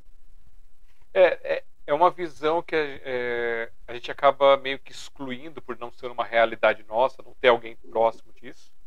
E, e pensar, né? Porque uh, o audiolivro você vai acessar tantas pessoas que é, não, não têm uma capacidade de concentração visual, mas se concentram bem por, é, ouvindo, ou aquelas pessoas que não têm a, a, visão, e aí é uma forma de dar acessibilidade para elas. Tem o Libras é. que dá acessibilidade pelo toque, para o pessoal também que é, é, tem a cegueira desde nascença. E o uhum. Libras é, é para aquelas pessoas que não escutam, porque geralmente quem não escuta, mas ela tem Libras, ela entende Libras, mas não entende português. E foi uma coisa que me chocou muito no ano passado quando eu descobri isso. Porque eu achei que assim, quem não escutava, pelo menos lia. Mas na verdade não, o universo dela é Libras, é um outro universo. E eu fiquei super chocado com isso. Ela não lê, né? Ela não lê, ela só conhece a linguagem dos sinais. Por isso que é traduzido é. para sinais isso. Bem, bem é verdade. Viu, Alexandre? Diga. Você acho que enfrentou os mesmos problemas que eu no começo, né? Porque eu também estou no início da minha carreira. Eu estou no início da minha carreira, né?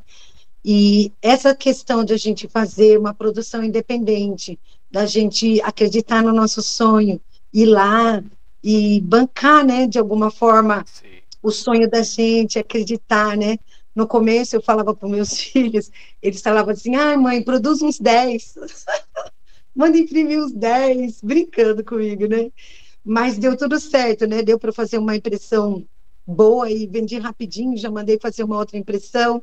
Deu para vender um pouco, então o dinheiro que eu investi já deu para eu tirar, né? E agora o dinheiro que eu tirei desses dois livros eu já investi para os outros dois próximos, né? E é muito caro, né? A diagramação, a revisão, quando é com um bom profissional, né? Esses serviços editoriais são muito caros, né? Então, quando a gente consegue pegar essas coisinhas aqui na mão, né? Pela primeira vez, é até emocionante para a gente, né? Porque Sim. ninguém vai acreditar no seu sonho, ninguém vai investir no seu sonho, é você e você, não é assim? Não sei se foi o seu caso. Sim, é, é o meu caso é que assim, eu sou eu virei editor, né? Por causa do meu pai, que ele tem, ele faz parte de alguns movimentos é, culturais, de poesia e tal. Uhum. E aí eles faziam as coletâneas dele. E aí uma vez ele pediu para eu escrever, que eu estava começando a escrever alguma coisa, lá em dois, antes de 2000. E aí ele falou, ah, escreve e manda para eu poder publicar no livro para você ver como é que é. Eu falei, ah, tá bom. Uhum. E aí eu fui lá, escrevi tudo bonitinho, revisei, ele revisou comigo, mandei para ele. Quando chegou, o negócio estava tudo errado. E aí eu falei, aí ele falou. Aí eu falei, mas como é que tá tudo errado isso aqui? Aí eu comecei a olhar outras, a dele, de outras pessoas, e eu vi que tinha muitos erros, né? Aí eu falei pra ele, mas por que, que é errado? Ah, a gente entrega as coisas lá, eles digitam e só entrega impresso pra gente.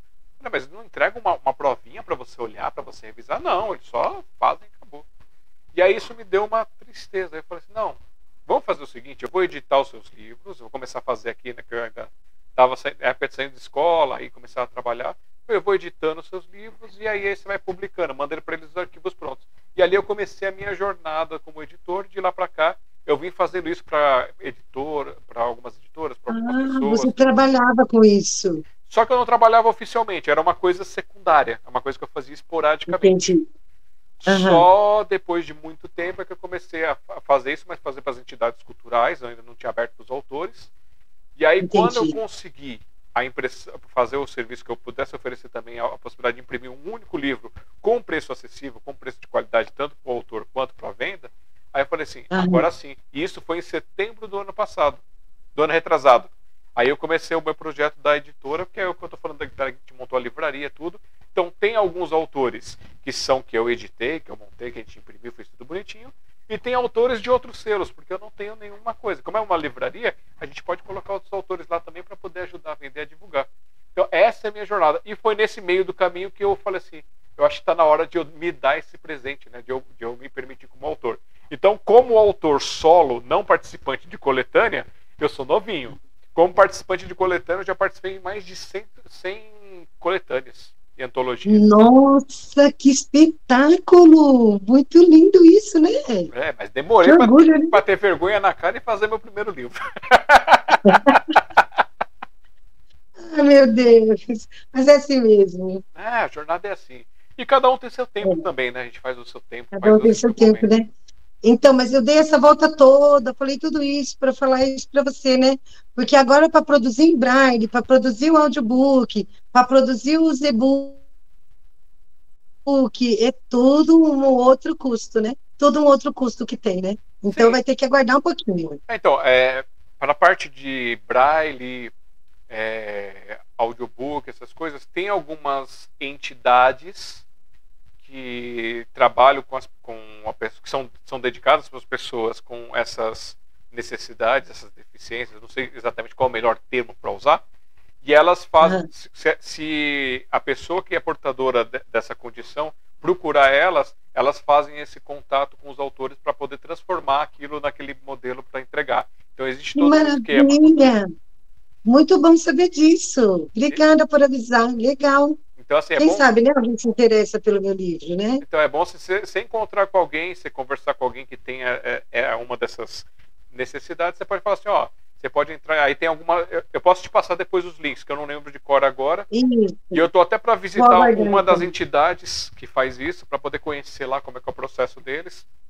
Ótimo, eu faço questão, acho muito interessante, acho muito importante isso, né? É, e audiobook, eu... tem outros caminhos também, mas isso daí vem nos meus livros, essas revelações, que para quem já participou aqui do Sinopse, para quem acompanha os nossos grupos, vai ter acesso em primeira mão desse conteúdo gratuito e os demais aí vão ter que correr atrás ali para fazer o curso. mas, quem, mas, quem, mas quem já participou com a gente vai receber gratuitamente como uma forma de agradecer por participar com a gente. Todas essas dicas. Muito obrigada, agradeço. E é, autores ou livros que você gosta e recomenda. Tem algum aí que você lembra assim? Tuf? Eu tenho lido um livro, estou apaixonada por um livro. Posso pegar aqui do lado? Está aqui do meu pode lado. Sim, pode sim.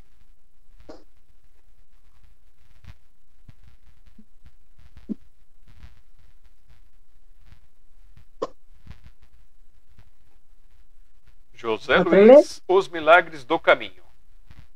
José Luz. Luz. Ah, tá. Isso.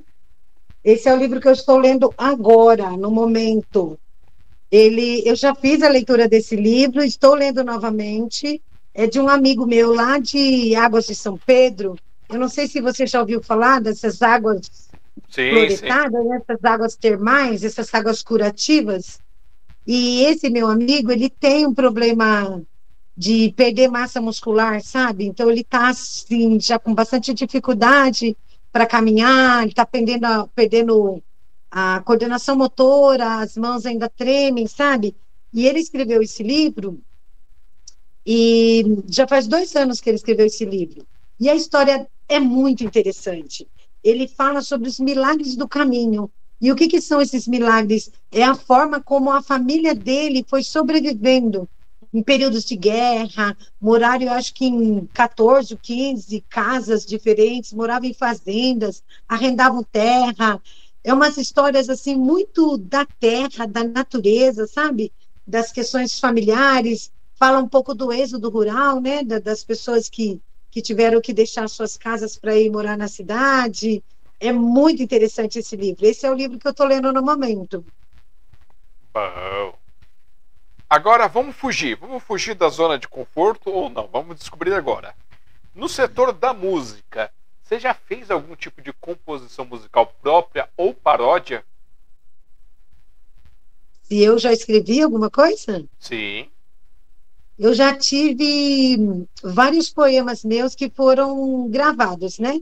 Uh, legal. E aí, é, era gravado o poema e tinha uma música no fundo, música clássica normalmente. E eu mandei para algumas pessoas e algumas vezes me questionaram isso. Por que, que você não transforma seus poemas em música? Mas eu nunca escrevi efetivamente para a música, porque eu não entendo nada de música, né? Mas eu não, não, não tenho músicos na minha família. Então, eu já pensei nessa hipótese, mas eu nunca escrevi nenhuma música, não. Então, então você não tem nenhuma habilidade musical? Nada, nenhuma habilidade musical. Não tem toco nem pandeiro. Tem vontade de aprender? Tenho vontade de aprender, tenho vontade. Esses dias eu perguntei para o meu filho: será que depois dos 50 anos a gente consegue aprender a tocar piano? Porque eu, eu tenho um sonho de tocar piano. Dá, dá para aprender, dá para aprender. Dá, você pode aprender os acordes básicos, é, aprender é. as técnicas dos acordes, dá para desenvolver sim para se tornar um pianista, uma pianista no caso, né, é, de verdade, aí sim, são oito anos de estudo mais aprofundado. Não, mas para poder brincar, não. mas para poder brincar, para um cantar, é. para fazer aquela festa com os amigos, ou até mesmo para compor. Só para perturbar os familiares, né? Dá, dá, dá sim. Porque é difícil treinar. Eu tenho uma amiga chama Carla. Ela dá aula profissional de música. Eu já pensei até de falar com ela, com a Carla, porque ela é uma excelente musicista. E eu já pensei de falar com ela, porque é um sonho meu. Tenho vontade de aprender a tocar música. Então, é, permita-se. Permita tocar piano. Permita-se, porque é uma outra, é uma outra áurea, é um outro envolvimento, é uma coisa é, até mágica, assim. Quando você está cantando ou tocando uma música que você gosta, ou uma coisa sua, é, dependendo da situação, assim, você está num estado de espírito, você passa para outro, você está você tá num momento e aí você se sente transportar para outro canto, para outro ponto. Digo isso por experiência própria, tá? então, é, recomendo fazer, faça isso, dê esse presente para você. É, não, você vai gostar muito, vai te dar um, um outro ar, até um outro olhar nas suas escritas também. É, talvez ajude mesmo. Eu vou, vou pensar seriamente nisso. E teatro? Já teve algum contato com teatro? Só na infância, na adolescência, brincava muito de teatro. Eu tinha uma, uma prima que chamava Ana Silvia, tenho até hoje, né? Ela mora em São José dos Campos. E a, eu com a Ana Silvia, a gente brincava muito de teatro. nós tínhamos uma tia maravilhosa que era professora da USP, Ana Maria.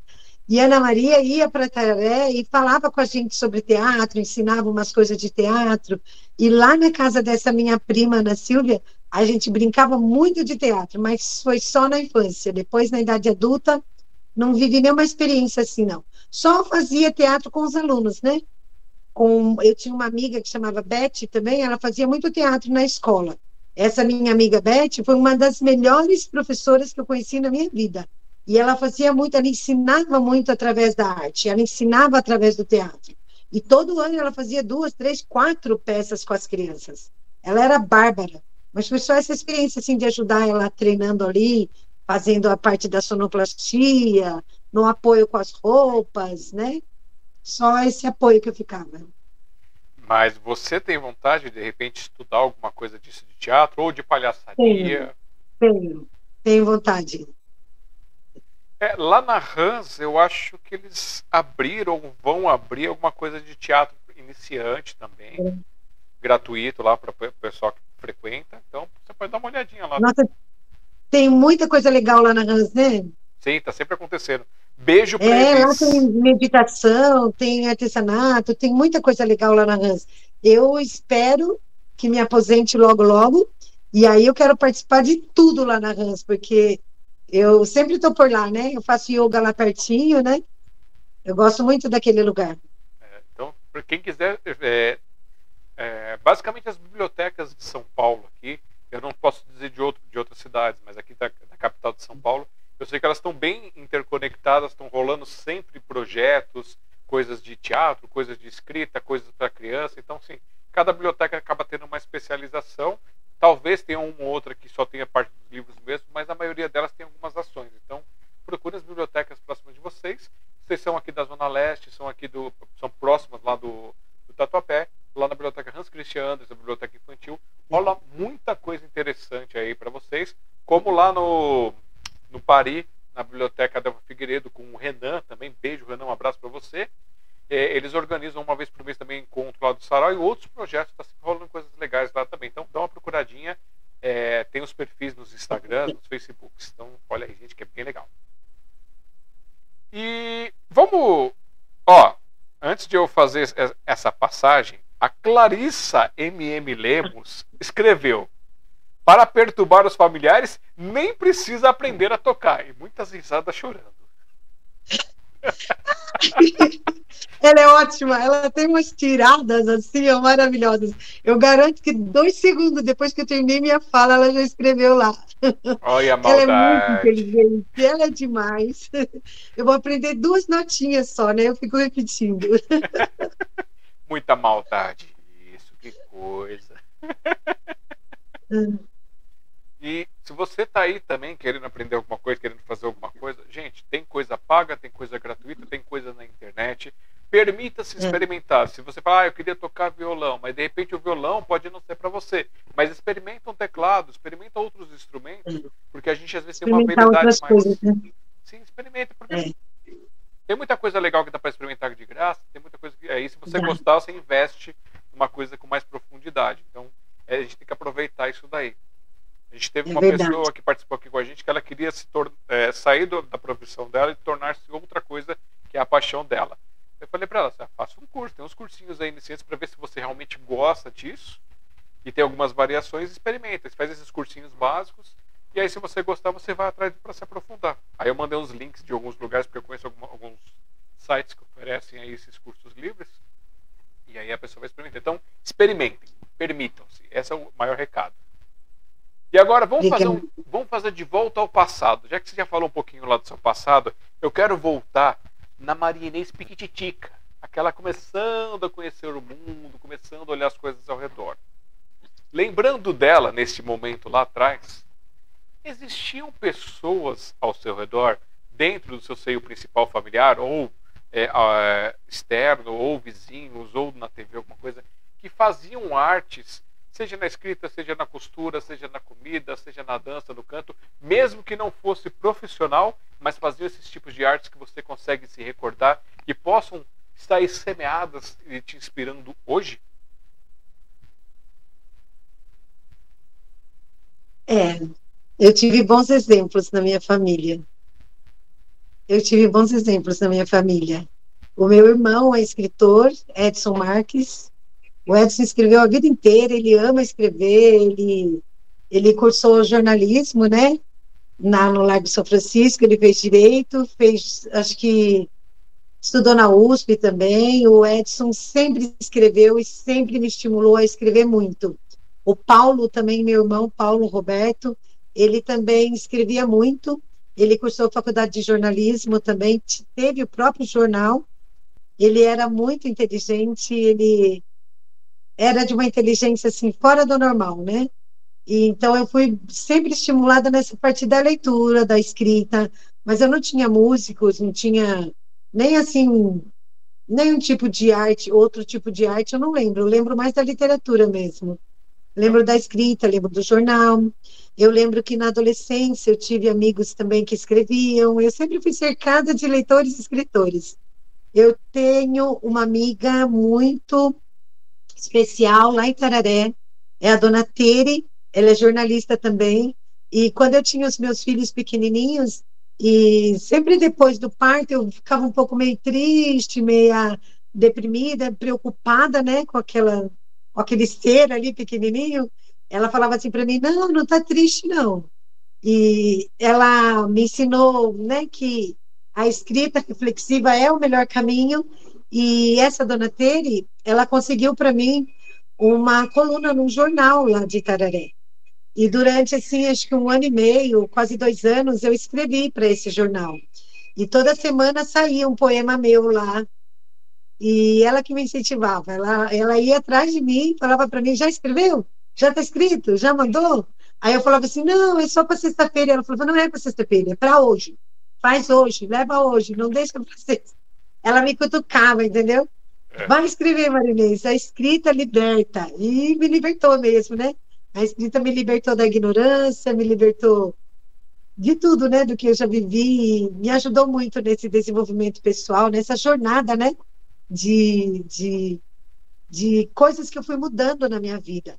Nesse livro, A Sacralidade, eu falo bastante sobre, não diretamente, né, mas o que eu falo nessas 16 narrativas de dar mais sentidos às suas manhãs, é você meio que treinar o seu cérebro, sabe? Para viver de uma forma mais tranquila, mais harmoniosa, acalmar os pensamentos, meditar, refletir sobre as coisas de uma forma sempre olhando para o lado positivo da coisa, mesmo que tenha aquele lado negativo, olhar aquilo como um aprendizado, né? E esse livro, A Sacralidade, eu, antes de eu começar a trabalhar com ele, eu fazia gráficos tabelas e colocava ali os hábitos que eu não queria mais na minha vida, que eu queria tirar. E eu colocava ali os hábitos que eu queria incluir. E eu percebi que é muito mais difícil você incluir um hábito bom na sua vida do que você tirar um hábito ruim. Você acredita? Com você certeza. tirar um hábito ruim, se tirar um hábito que está te prejudicando, é difícil às vezes. Por exemplo, eu tinha o hábito horrível de fumar, né? E eu tive que parar de fumar. Eu chorei durante dois anos. Eu fui no médico, eu fiz tratamento e eu não conseguia parar de fumar. Foi muito difícil. Foi por meio da meditação, né? E de, de desenvolver, desenvolver e aprimorar, né? Essa minha expansão de consciência, pensar nessa parte espiritual. Foi dessa forma que eu consegui parar de fumar. Foi bem difícil. Mas para incluir o hábito da meditação foi muito mais difícil. Para incluir o hábito da yoga é muito mais difícil. Ainda não consegui, né? Já faz seis meses que eu estou na yoga, mas ainda não digo que é um hábito. Às vezes eu preciso me forçar a levantar da cama às seis horas da manhã e ir para lá, né? Então, assim, essa questão de preencher essas tabelinhas e esses gráficos me fizeram criar um outro livro, que é o Jornada, Jornada de Autoconhecimento. São os mapas e trilhas do autoconhecimento que eu vou lançar agora em março. Então, o que deu origem à, à, sacralidade, esse, esse material, eu vou lançar depois de sacralidade, porque a sacralidade foi mais urgente, pegou mais pesado em mim. Porque quando teve a pandemia, que fechou tudo, e eu fiquei em casa, né? Eu já contei essa história várias vezes, mas vou contar novamente. Eu peguei um, um caderno de 10 matérias, colei várias imagens ali, de casa no campo, de praias, imagens que me inspiravam, né? Eu ficava trancada dentro de casa, como todo mundo, né? E eu precisava me inspirar em alguma coisa para escrever. Então, eu comecei ali naquele caderno. Lógico que o processo do livro não terminou ali. O processo de, de, de fazer as releituras e montar o livro, organizar o livro, foram dois anos, né? Até finalizar o livro, foram dois anos. Mas essas tabelas e esses gráficos me ajudaram muito.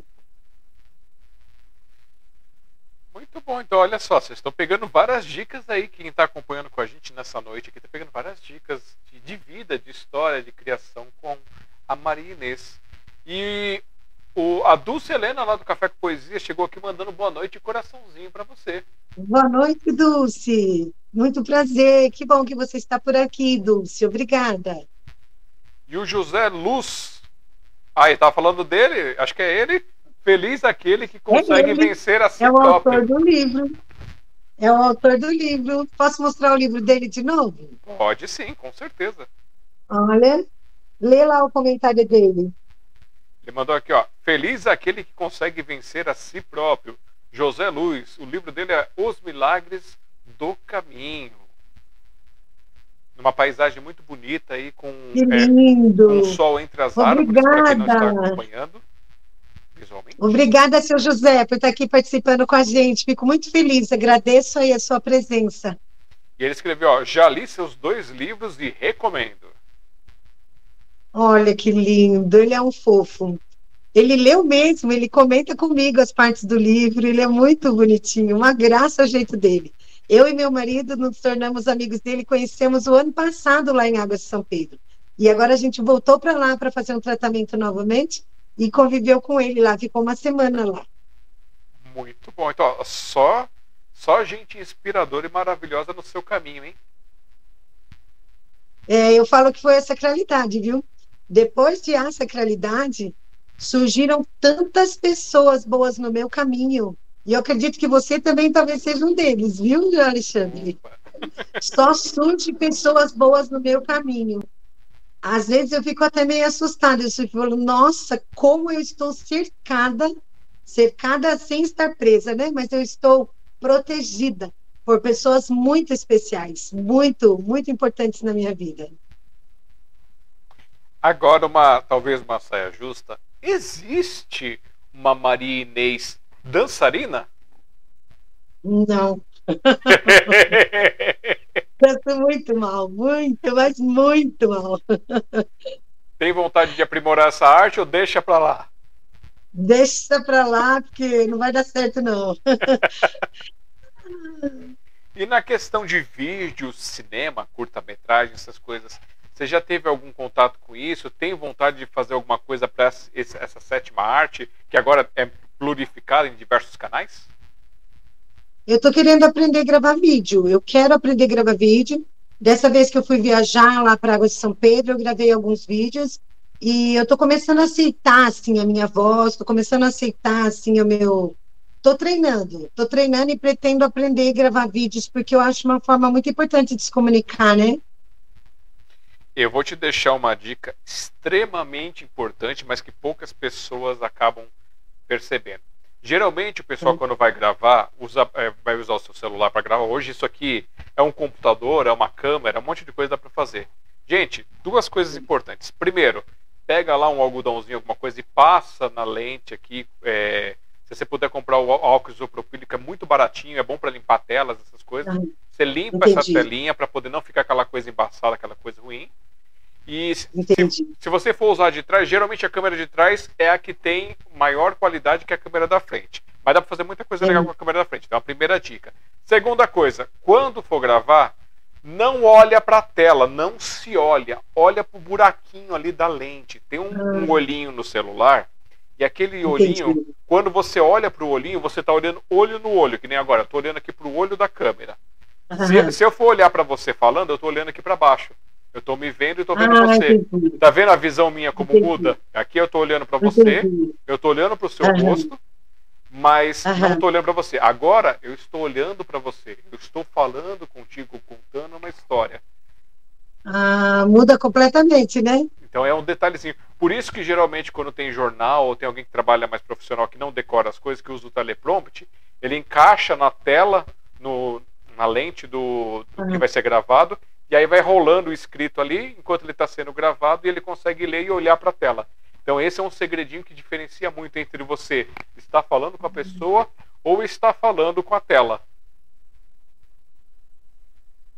Ah, entendi. Duas coisas pequenininhas que fazem muita diferença. E aí, é, lembrando, se for rede, é, rede curta, videozinho curto e vídeo em pé. Agora, se for uma coisa mais longa, põe ele deitadinho, dá mais espaço para pegar mais área, porque aí você pode usar ele uhum. tanto para vídeo deitado quanto você pode fazer um recorte para vídeo em pé. Porque se você faz um vídeo fechado, muito fechado, com ele deitado, na hora que vai cortar, vai, pode cortar seu rosto, pode cortar seus braços. Agora, você faz ele mais aberto, você, você pode usar para o YouTube, para algumas redes, e você pode usar para essas redes curtas, só fazendo o cortezinho que o celular já permite fazer esse ajuste. Então, ó, três dicas, hein? Muito bom. E a luminosidade que você tem aí do seu espaço, tudo é legal. Eu acho que assim, você pode pegar algumas coisas dos seus livros também, fazer isso do, de você pegar, fazer um momento de leitura, ler alguma coisa. Sempre mostra a capa pro pessoal, assim, dá uma distância para poder mostrar legal. Uhum fala dele, fala onde as pessoas. Fala uma rede ou duas, e aí lê alguma coisinha, faz essa interação que, ó, fica chuchuzinho. Vou treinar, vou aprender sim. e agora para o outro tópico. Existe uma Maria Inês artesã é, desenhando, pintando, escultura, reciclagem, costura, comida, model, é, modelagem?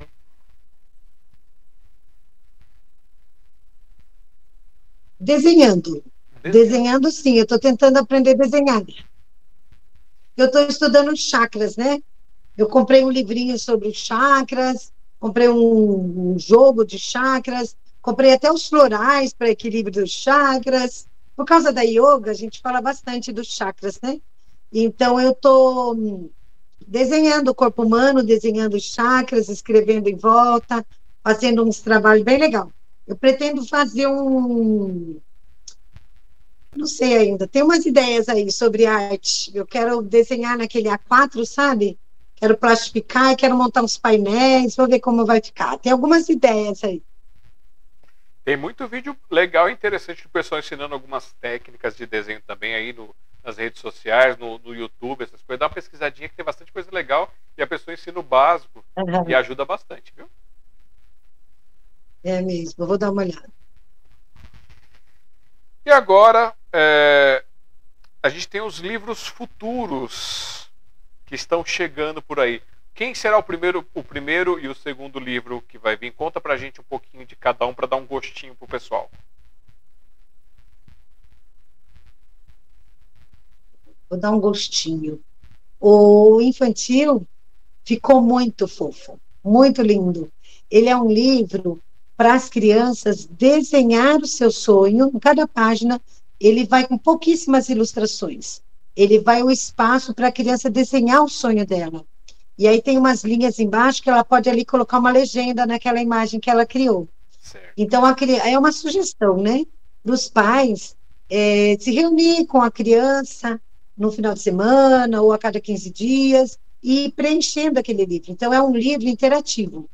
Não é um livro que a criança vai receber, ler e guardar.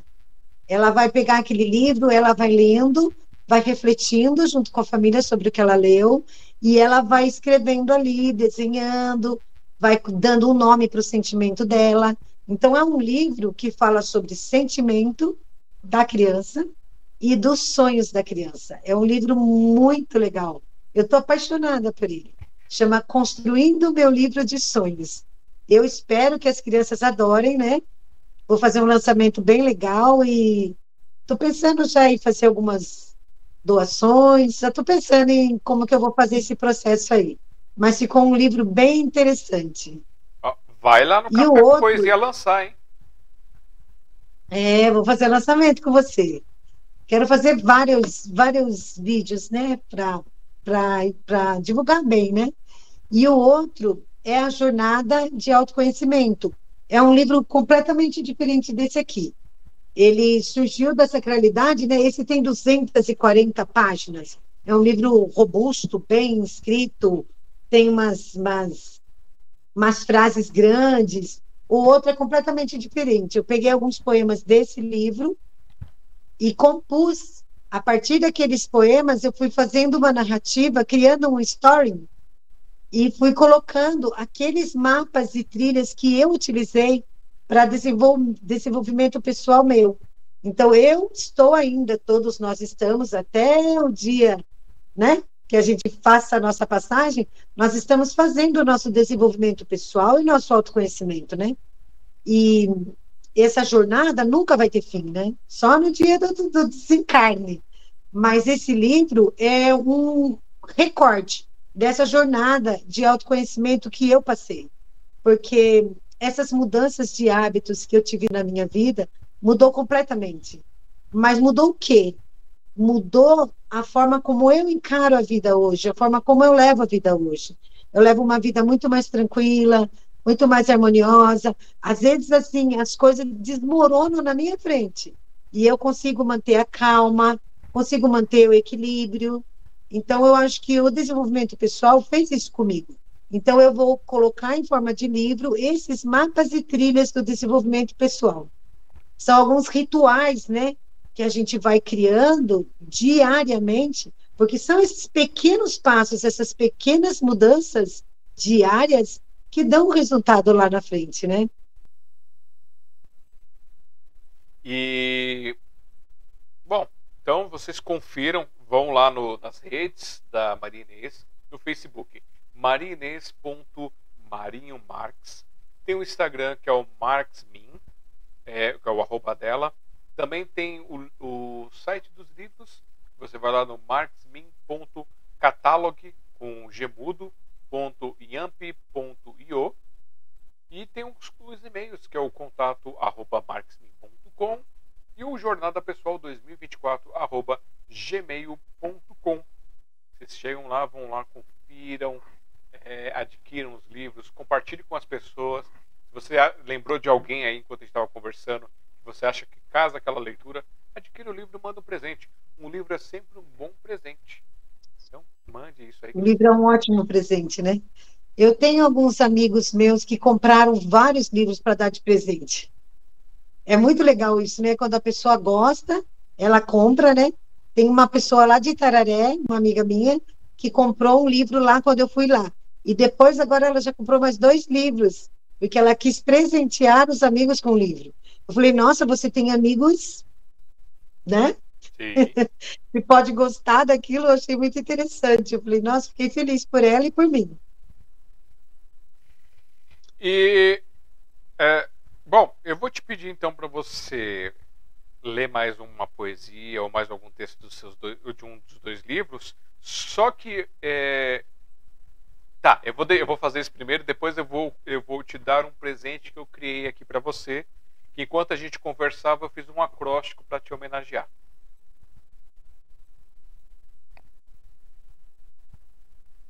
Ah, você vai ler um acróstico? É, eu fiz um acróstico para você. Não, eu fiz um acróstico para você enquanto a gente estava conversando aqui, mas eu vou deixar Nossa. ele para depois da sua leitura. Nossa!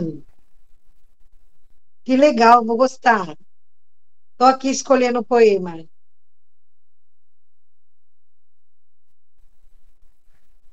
E a vocês que estiveram aqui com a gente, muito obrigado. Essa aqui a gente já está indo meio que para os caminhos finais aqui. Então vamos à leitura com a Maria Inês e aí eu volto aqui com vocês com a parte do acróstico que eu fiz homenagem para ela.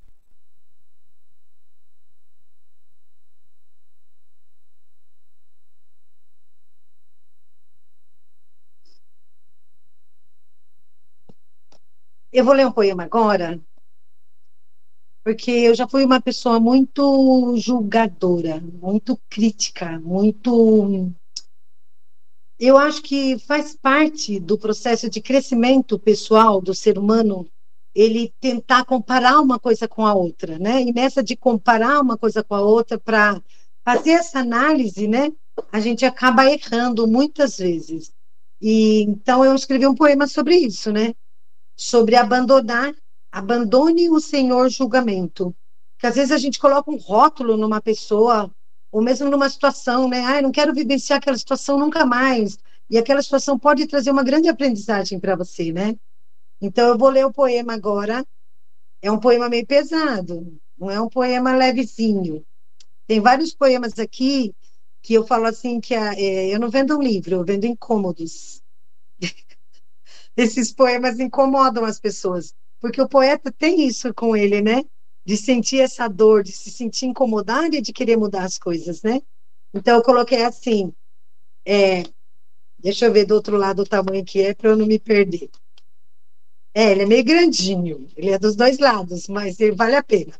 É uma bela lição para mim. Tudo que está escrito nesse livro aqui, Alexandre, eu acho importante eu falar sobre isso também, acho que eu não falei ainda. Eu não tiro de letra, eu não sei tudo que está aqui. Eu não aplico 100% desse livro na minha vida. Tem pessoas que leu esse livro e veio falar comigo achando que eu era a, a tal. Eu falei assim, não, eu tô, eu estou digerindo o livro ainda. Né? Como diz o meu amigo José Luz, eu era apenas aquela que meditei durante uma hora e sentei lá e peguei a caneta e escrevi. De onde vieram essas mensagens, essas, esses poemas, eu não sei, mas eu tenho certeza que servem todos para mim. Então, tem muitos poemas aqui que eu ainda estou tentando digerir, tentando aprender. Eu não aplico 100% de tudo que está aqui. Mas esse do julgamento foi uma grande lição para mim. Eu já julgo bem menos as pessoas. Tento não julgar ninguém. Tento mudar isso na minha vida. Então é assim: abandone o Senhor julgamento. Todo rótulo é inconstante. Aquilo que para você não presta, para os outros pode ser um tesouro. E principalmente porque tudo é transitório. Todas as coisas e situações mudam. Só duram mesmo o tempo do seu olhar. Só permanecem na sua consciência se você fortalecê-lo. Se afaste um pouco e quando você olhar, verá que quanta coisa já passou. Todas as vivências são passageiras. Para que gastar tanta energia se sabe que não vale a pena, abandone o Senhor julgamento. Todas as situações são impermanentes. Abandone o hábito de julgar as pessoas, vivências e situações. Reflita o suficiente para você crescer com tudo. O importante é isso, aprender.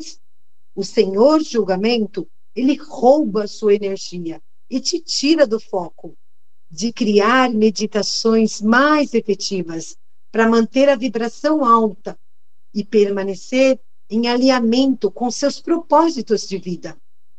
Concentre a sua energia em cuidar do que realmente importa, você, a sua trajetória de vida. Considere seriamente que suas escolhas diárias refletem diretamente nos resultados que alcançará. Abandone o Senhor julgamento e concentre-se no seu autoconhecimento.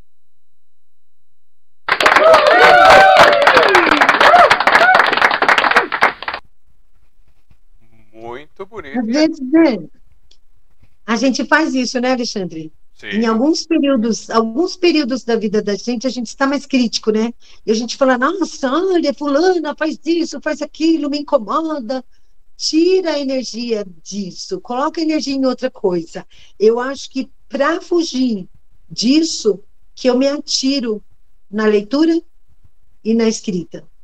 Porque na leitura e na escrita, eu estou buscando aprender, estou buscando superar as minhas limitações. E eu não estou olhando a limitação dos meus amigos, a limitação dos meus filhos, a limitação das outras pessoas. Eu estou olhando para a minha limitação, não é? Com isso, eu me afastei de muita gente. Teve gente que sumiu da minha vida, desapareceu. Sabe, às vezes eu até pergunto, nossa, será que ela ainda mora lá? Será que ela ainda vive lá? Não sei. Porque desapareceu da minha vida. Porque ela só existia na minha mente. Quando eu me afastei dessas pessoas, quando eu me afastei dessas situações, nossa, minha vida fluiu. E eu evoluí, eu senti o quanto eu avancei, sabe, o quanto ampliou a minha consciência para outros saberes que eu ignorava, enquanto eu estava olhando para a vida dos outros. Isso foi muito bom para mim. Foi uma aprendizagem assim que até me emociona. Essa é uma das coisas que eu já superei.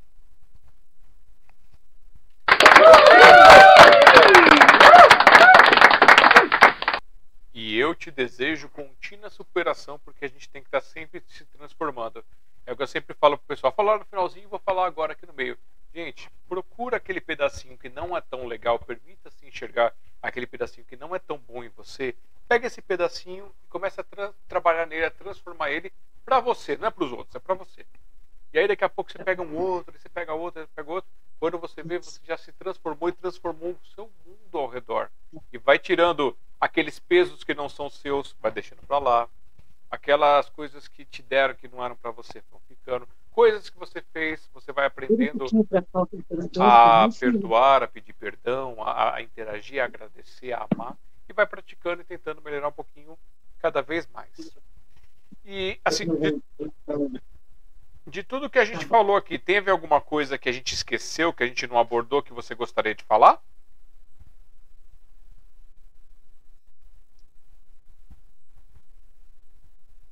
Eu acho que não. Ah, eu acho que eu quero falar mais uma coisa. acho que eu quero falar mais uma coisa. Diga. Você sabe que depois que eu busquei esse caminho de autoconhecimento, de olhar para dentro, de revisitar esses lugares lá da infância, todo esse processo que mudou completamente a minha vida, eu encontrei amigos maravilhosos. E eu tive amizade com três casais. Era a Adriana com o esposo, a Elaine com o esposo e a Michele. E assim, eram dois casais, né, porque a Michele logo acabou se separando e tal. Mas quando eu me aproximei desses casais e eu percebi porque eu tinha esse histórico meio, né, perturbado, assim, meio, meio triste. Eu percebi o quanto eles eram felizes, o quanto eu admirei esses casais, sabe? Nessas amizades minhas, eu percebi o quanto os casais podiam ser felizes. Eu consegui é, voltar a ter um relacionamento saudável na minha vida. Eu acho que a gente curando os problemas internos da gente, a gente acaba modificando totalmente o externo. Por exemplo, nesse livro A Sacralidade, em vários lugares, vários poemas, eu repito o mesmo tema. Eu repito o mesmo tema. Os espaços externos que criamos refletem o nosso interior. Então, quando eu acalmei interiormente algumas crenças que eu tinha, eu consegui contato com uma pessoa que eu tinha namorado há 34 anos atrás. E eu voltei a me relacionar com essa pessoa e eu estou com ela há seis anos. E é um relacionamento tão saudável, um relacionamento realmente amoroso. Então, eu acho importante colocar que só o desenvolvimento pessoal e o autoconhecimento me aproximou de uma pessoa tão especial quanto eu para mim mesma, não especial para ninguém, para mim mesma. Hoje eu tenho amor próprio bem resolvido. Eu tenho esse carinho comigo mesma. E hoje eu consigo ter um relacionamento realmente amoroso com uma outra pessoa. Então são coisas na vida da gente que vai se alterando, né? E eu acho importante eu colocar isso, que eu só cheguei nesse ponto depois que eu fiz todo esse processo, essa jornada de desenvolvimento pessoal. Que quando ele chegou na minha vida, seis anos atrás, olha, coincide, não faz cinco anos que eu estou nesse desenvolvimento pessoal e autoconhecimento, ele segurou na minha mão e falou: não precisa se preocupar, eu estou aqui. Ele pegou na minha mão e falou: calma, tá tudo bem, eu estou aqui. E nesta época, os meus filhos mais novos, né, são gêmeos, fizeram 18 anos. Então, os meus filhos saíram de casa. Aí eu fiquei com aquele ninho vazio. Os meus filhos saíram muito jovens de casa, com 22 anos, eles já saíram de casa. Então, eu fiquei com aquele ninho vazio. Só que aí eu tinha esse relacionamento super saudável, né? que me deu muita força, que me ajudou nesse processo de desenvolvimento pessoal. Então, achava interessante eu colocar isso. Muito bom. Então, parabéns por essa história.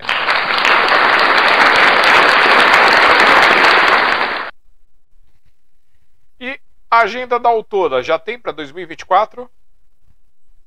É, eu quero ver se esse ano eu faço bastante eventos. eu estou organizando a minha agenda, sabe? Já tenho um, um evento e meio. um evento e meio registrado lá. Então, Mas tá eu bom. quero trabalhar bastante esse ano, Alexandre. Eu quero trabalhar bastante. Eu quero ir para as escolas, eu quero ir para as bibliotecas, eu quero levar a minha mensagem, eu quero que a minha mensagem chegue até as pessoas. Eu plastifico alguns poeminhas, acho que eu tenho um aqui.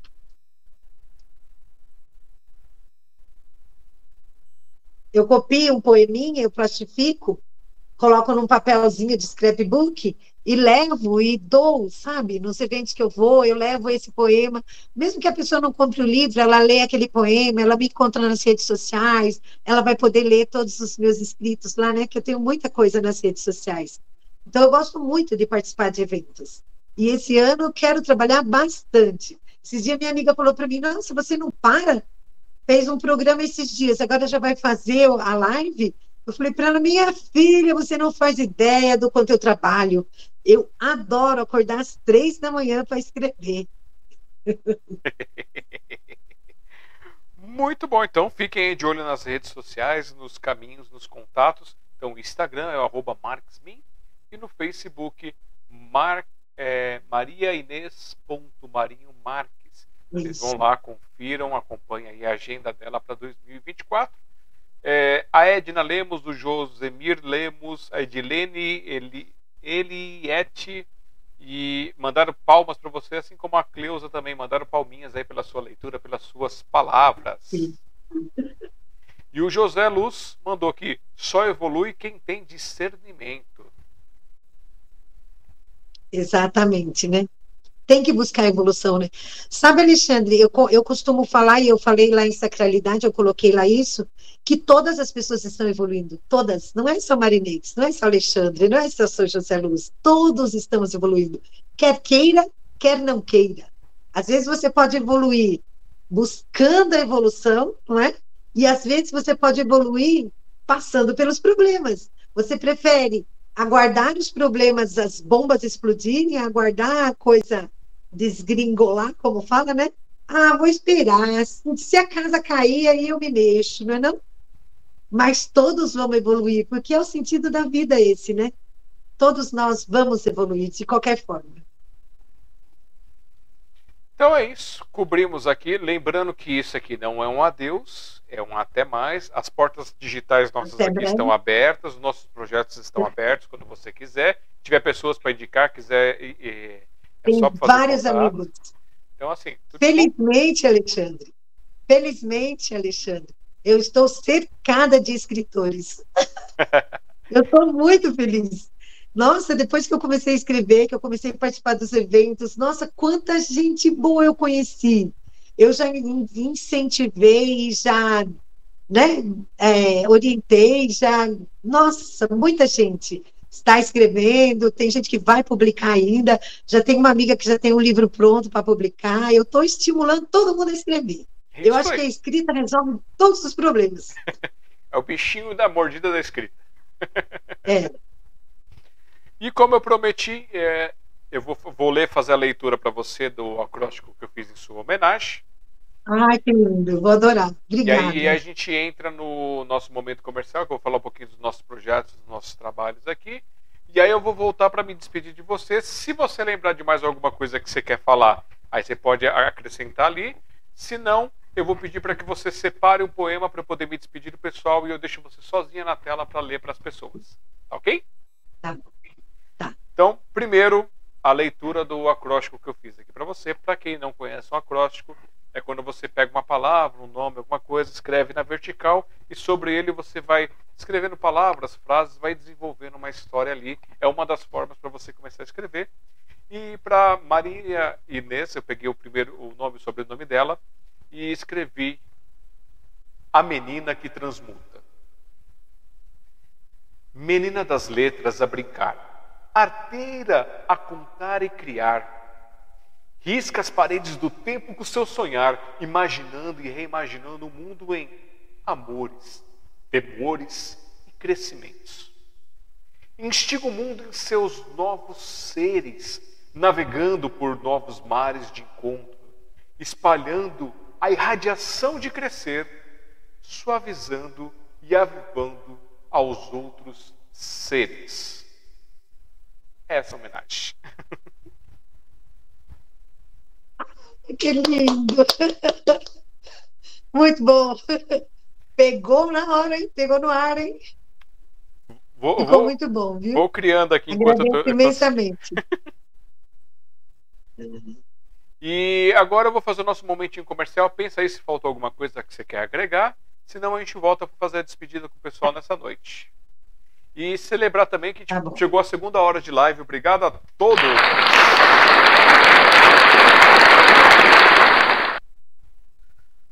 Bom, pessoal, é, esse aqui é o nosso projeto do Sinopse. Ele começou lá durante a pandemia, uma forma de querer homenagear as pessoas que estão é, conosco, que contaram as suas histórias, mostrar as suas poesias, mostrar as suas artes, inspirar as pessoas e muito mais. E aí, com o decorrer, ele foi desenvolvendo, tem o projeto piloto, a gente foi fazendo várias coisas. Esta é a quinta temporada, o quinto ano do projeto. Nós temos agora os padrinhos as madrinhas que nos apoiam, que nos ajudam aí. Tem as pessoas que mandam alguma coisa esporadicamente, tem aqueles que participam dos nossos projetos eh, editoriais, dos nossos projetos de coletânea. A gente está procurando desenvolver e crescer. Se você puder, gratuitamente você consegue se inscrever, deixar like, deixar dislike, fazer todas as interações sociais, compartilhar os nossos links, tanto aqui do quanto do projeto do Café com Poesia, que você encontra lá no youtube.com/barra c barra Café com Poesia. Você cai lá no nosso canal, tem vários vídeos do nosso encontro presencial que acontece regularmente no último sábado lá na biblioteca Hans Christian Andersen Tatuapé, do meio-dia até as duas horas da tarde, microfone aberto, um espaço lá onde a gente tem a nossa mesinha comunitária, a gente junta ali, vai fazendo, tem o cafezinho, tem as fotos, tem toda aquela interação maravilhosa. Lá é, a gente filma, fotografa, faz todo esse trabalho. A Eva cuida da parte do café e da fotografia, eu cuido da parte da filmagem e organização do evento. E a gente vai dando essas oportunidades para as pessoas se descobrirem, se permitirem iniciarem ou dar continuidade, fazer toda essa transformação nos, nos projetos. Você também conhece mais projetos nossos no ebook.smdp.com.br que fala das nossas coletâneas, onde mensalmente a gente busca fechar uma coletânea, dando oportunidade para que as pessoas que nunca escreveram nada, que têm materiais nas gavetas digitais reais, venham publicar o seu trabalho, venham trazer as suas informações. Então são é, 36 linhas de, de conteúdo em cada página. Você tem a biografia com a foto, agora na nova versão aqui, que é só a foto e a biografia, muito bonito. E aí você tem as páginas com os conteúdos, pode ser texto, pode ser poesia, pode ser verso, pode ser pensamentos, o que você quiser publicar aqui com a gente.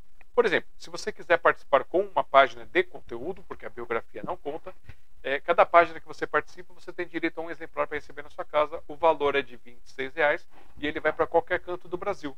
Então, com 26 reais você participa, o frete já está incluso, vai para qualquer canto do Brasil e você colabora com os nossos projetos culturais. É uma forma de você participar também com a gente. É, agora, nosso, agora é um livro, o nosso projeto de coletânea, não é mais um livreto, são 56 páginas e espero que ele possa crescer muito mais. Quem quiser participar, pode escrever para a gente aqui no contato arroba cafécompoesia.com.br ou mandar no WhatsApp, que é o WhatsApp Business da Sociedade, 5511 3929 4297. Aí você diga, quero participar da coletânea, vai mandar foto, vai mandar biografia, vai mandar o texto que você quer publicar e a gente conversa tudo por lá. Ou pode mandar ali no contato também, mas coloca o assunto coletânea para poder participar. Nesse mesmo número, é, 39294297, 5511, né? Primeiro, você pode também se indicar ou indicar pessoas para participar aqui do nosso projeto do Sinopse é, Tá conhecer um pouquinho mais das coisas. Então, vem aí participar com a gente. É, tem o meu site, alexandrejazara.com.br, que tem as poesias, meus livros, minhas, é, minhas músicas e mais algumas outras coisas. E eu acho que eu cobri todos os assuntos, né? Ah, é. Se você quiser apoiar o nosso projeto, você pode se tornar um padrinho, uma madrinha também, uma forma financeira. É, é, a partir de dois reais por mês você já colabora com os nossos projetos aqui. E aí você vai ajudar a gente a fazer as mudanças, as melhorias, as coisas, tanto aqui do Sinopse quanto do Café com Poesia. E tem o nosso Pix também, que é o contato arroba smdp.com.br. Qualquer valor que você mandar lá já ajuda a gente a juntar para quando precisa de fazer algumas coisas aí também.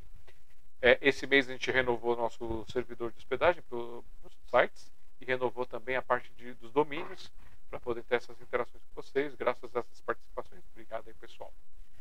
Eu acho que é isso. Então, vamos lá, apoiar.smtv.com.br, tá tudo certinho aqui. Ah, sim. É, se vocês quiserem é, conhecer minhas obras, tem Noturno, Criaturas da Escuridão, que vocês podem ver lá no meu site, ou no jazaproduções.com.br barra livraria. Vocês podem conferir este livro de outros autores também, adquirir lá o Noturno, Criaturas da Escuridão, onde essa capa aqui é uma transcrição artística de uma das poesias, O Olhar é, da Árvore pela Terra, que a Mora Alves fez do meu outro livro, Para que serve uma árvore, que ela transformou todas as poesias daqui em quadros maravilhosos. E a gente tem essa exposição desses quadros, se vocês quiserem levar para algum espaço aí, só conversar com a gente. E são poesias que conversam, que falam, que tentam ser lúdicas, explicando para que serve uma árvore, para que a gente possa transformar e melhorar o nosso mundo também. É, deixa eu tirar aqui da tela, ok?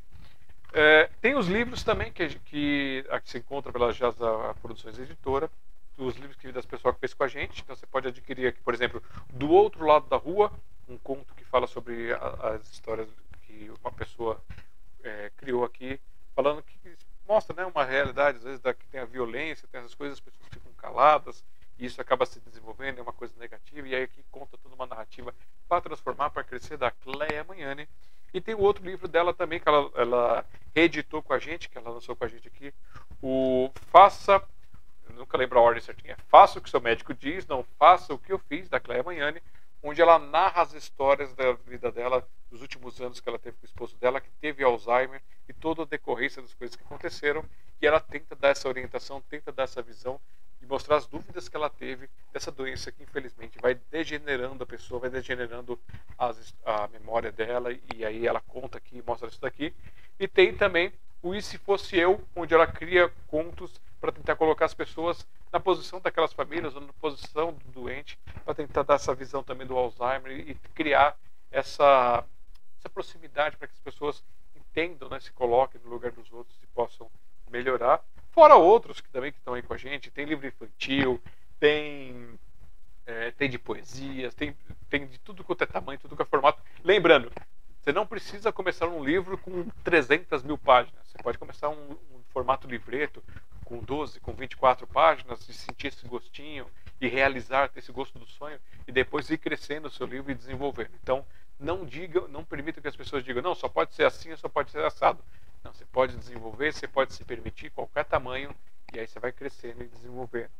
E tem também os livros licenciados, como o do Rai, que é A Rosa Roubada, que está licenciado para poder a gente fazer a venda e distribuição. Quem quiser é, adquirir também A Rosa Roubada, é um, livro de bolso com poemas poeta Rai Gama. É, eu acho que é isso daí, tem mais tipo, coisas lá. E agora vamos voltar para nossa convidada, a Maria Inês.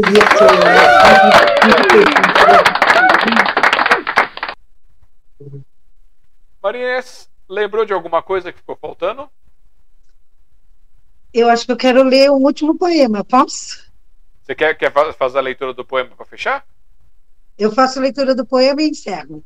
Tá, então. Pode ser? Eu vou dar boa noite para você, te agradecer por ter participado com a gente, deixar o nosso beijo e abraço fraternal, as portas abertas aqui, e que você tenha ótimos dias, que os dias que não forem tão bons assim, que eles passem logo. Isso vale para vocês que estão assistindo também. Bom dia, boa tarde, boa noite. Eu sou Alexandre Jázara e fiquem com ela, Maria Inês.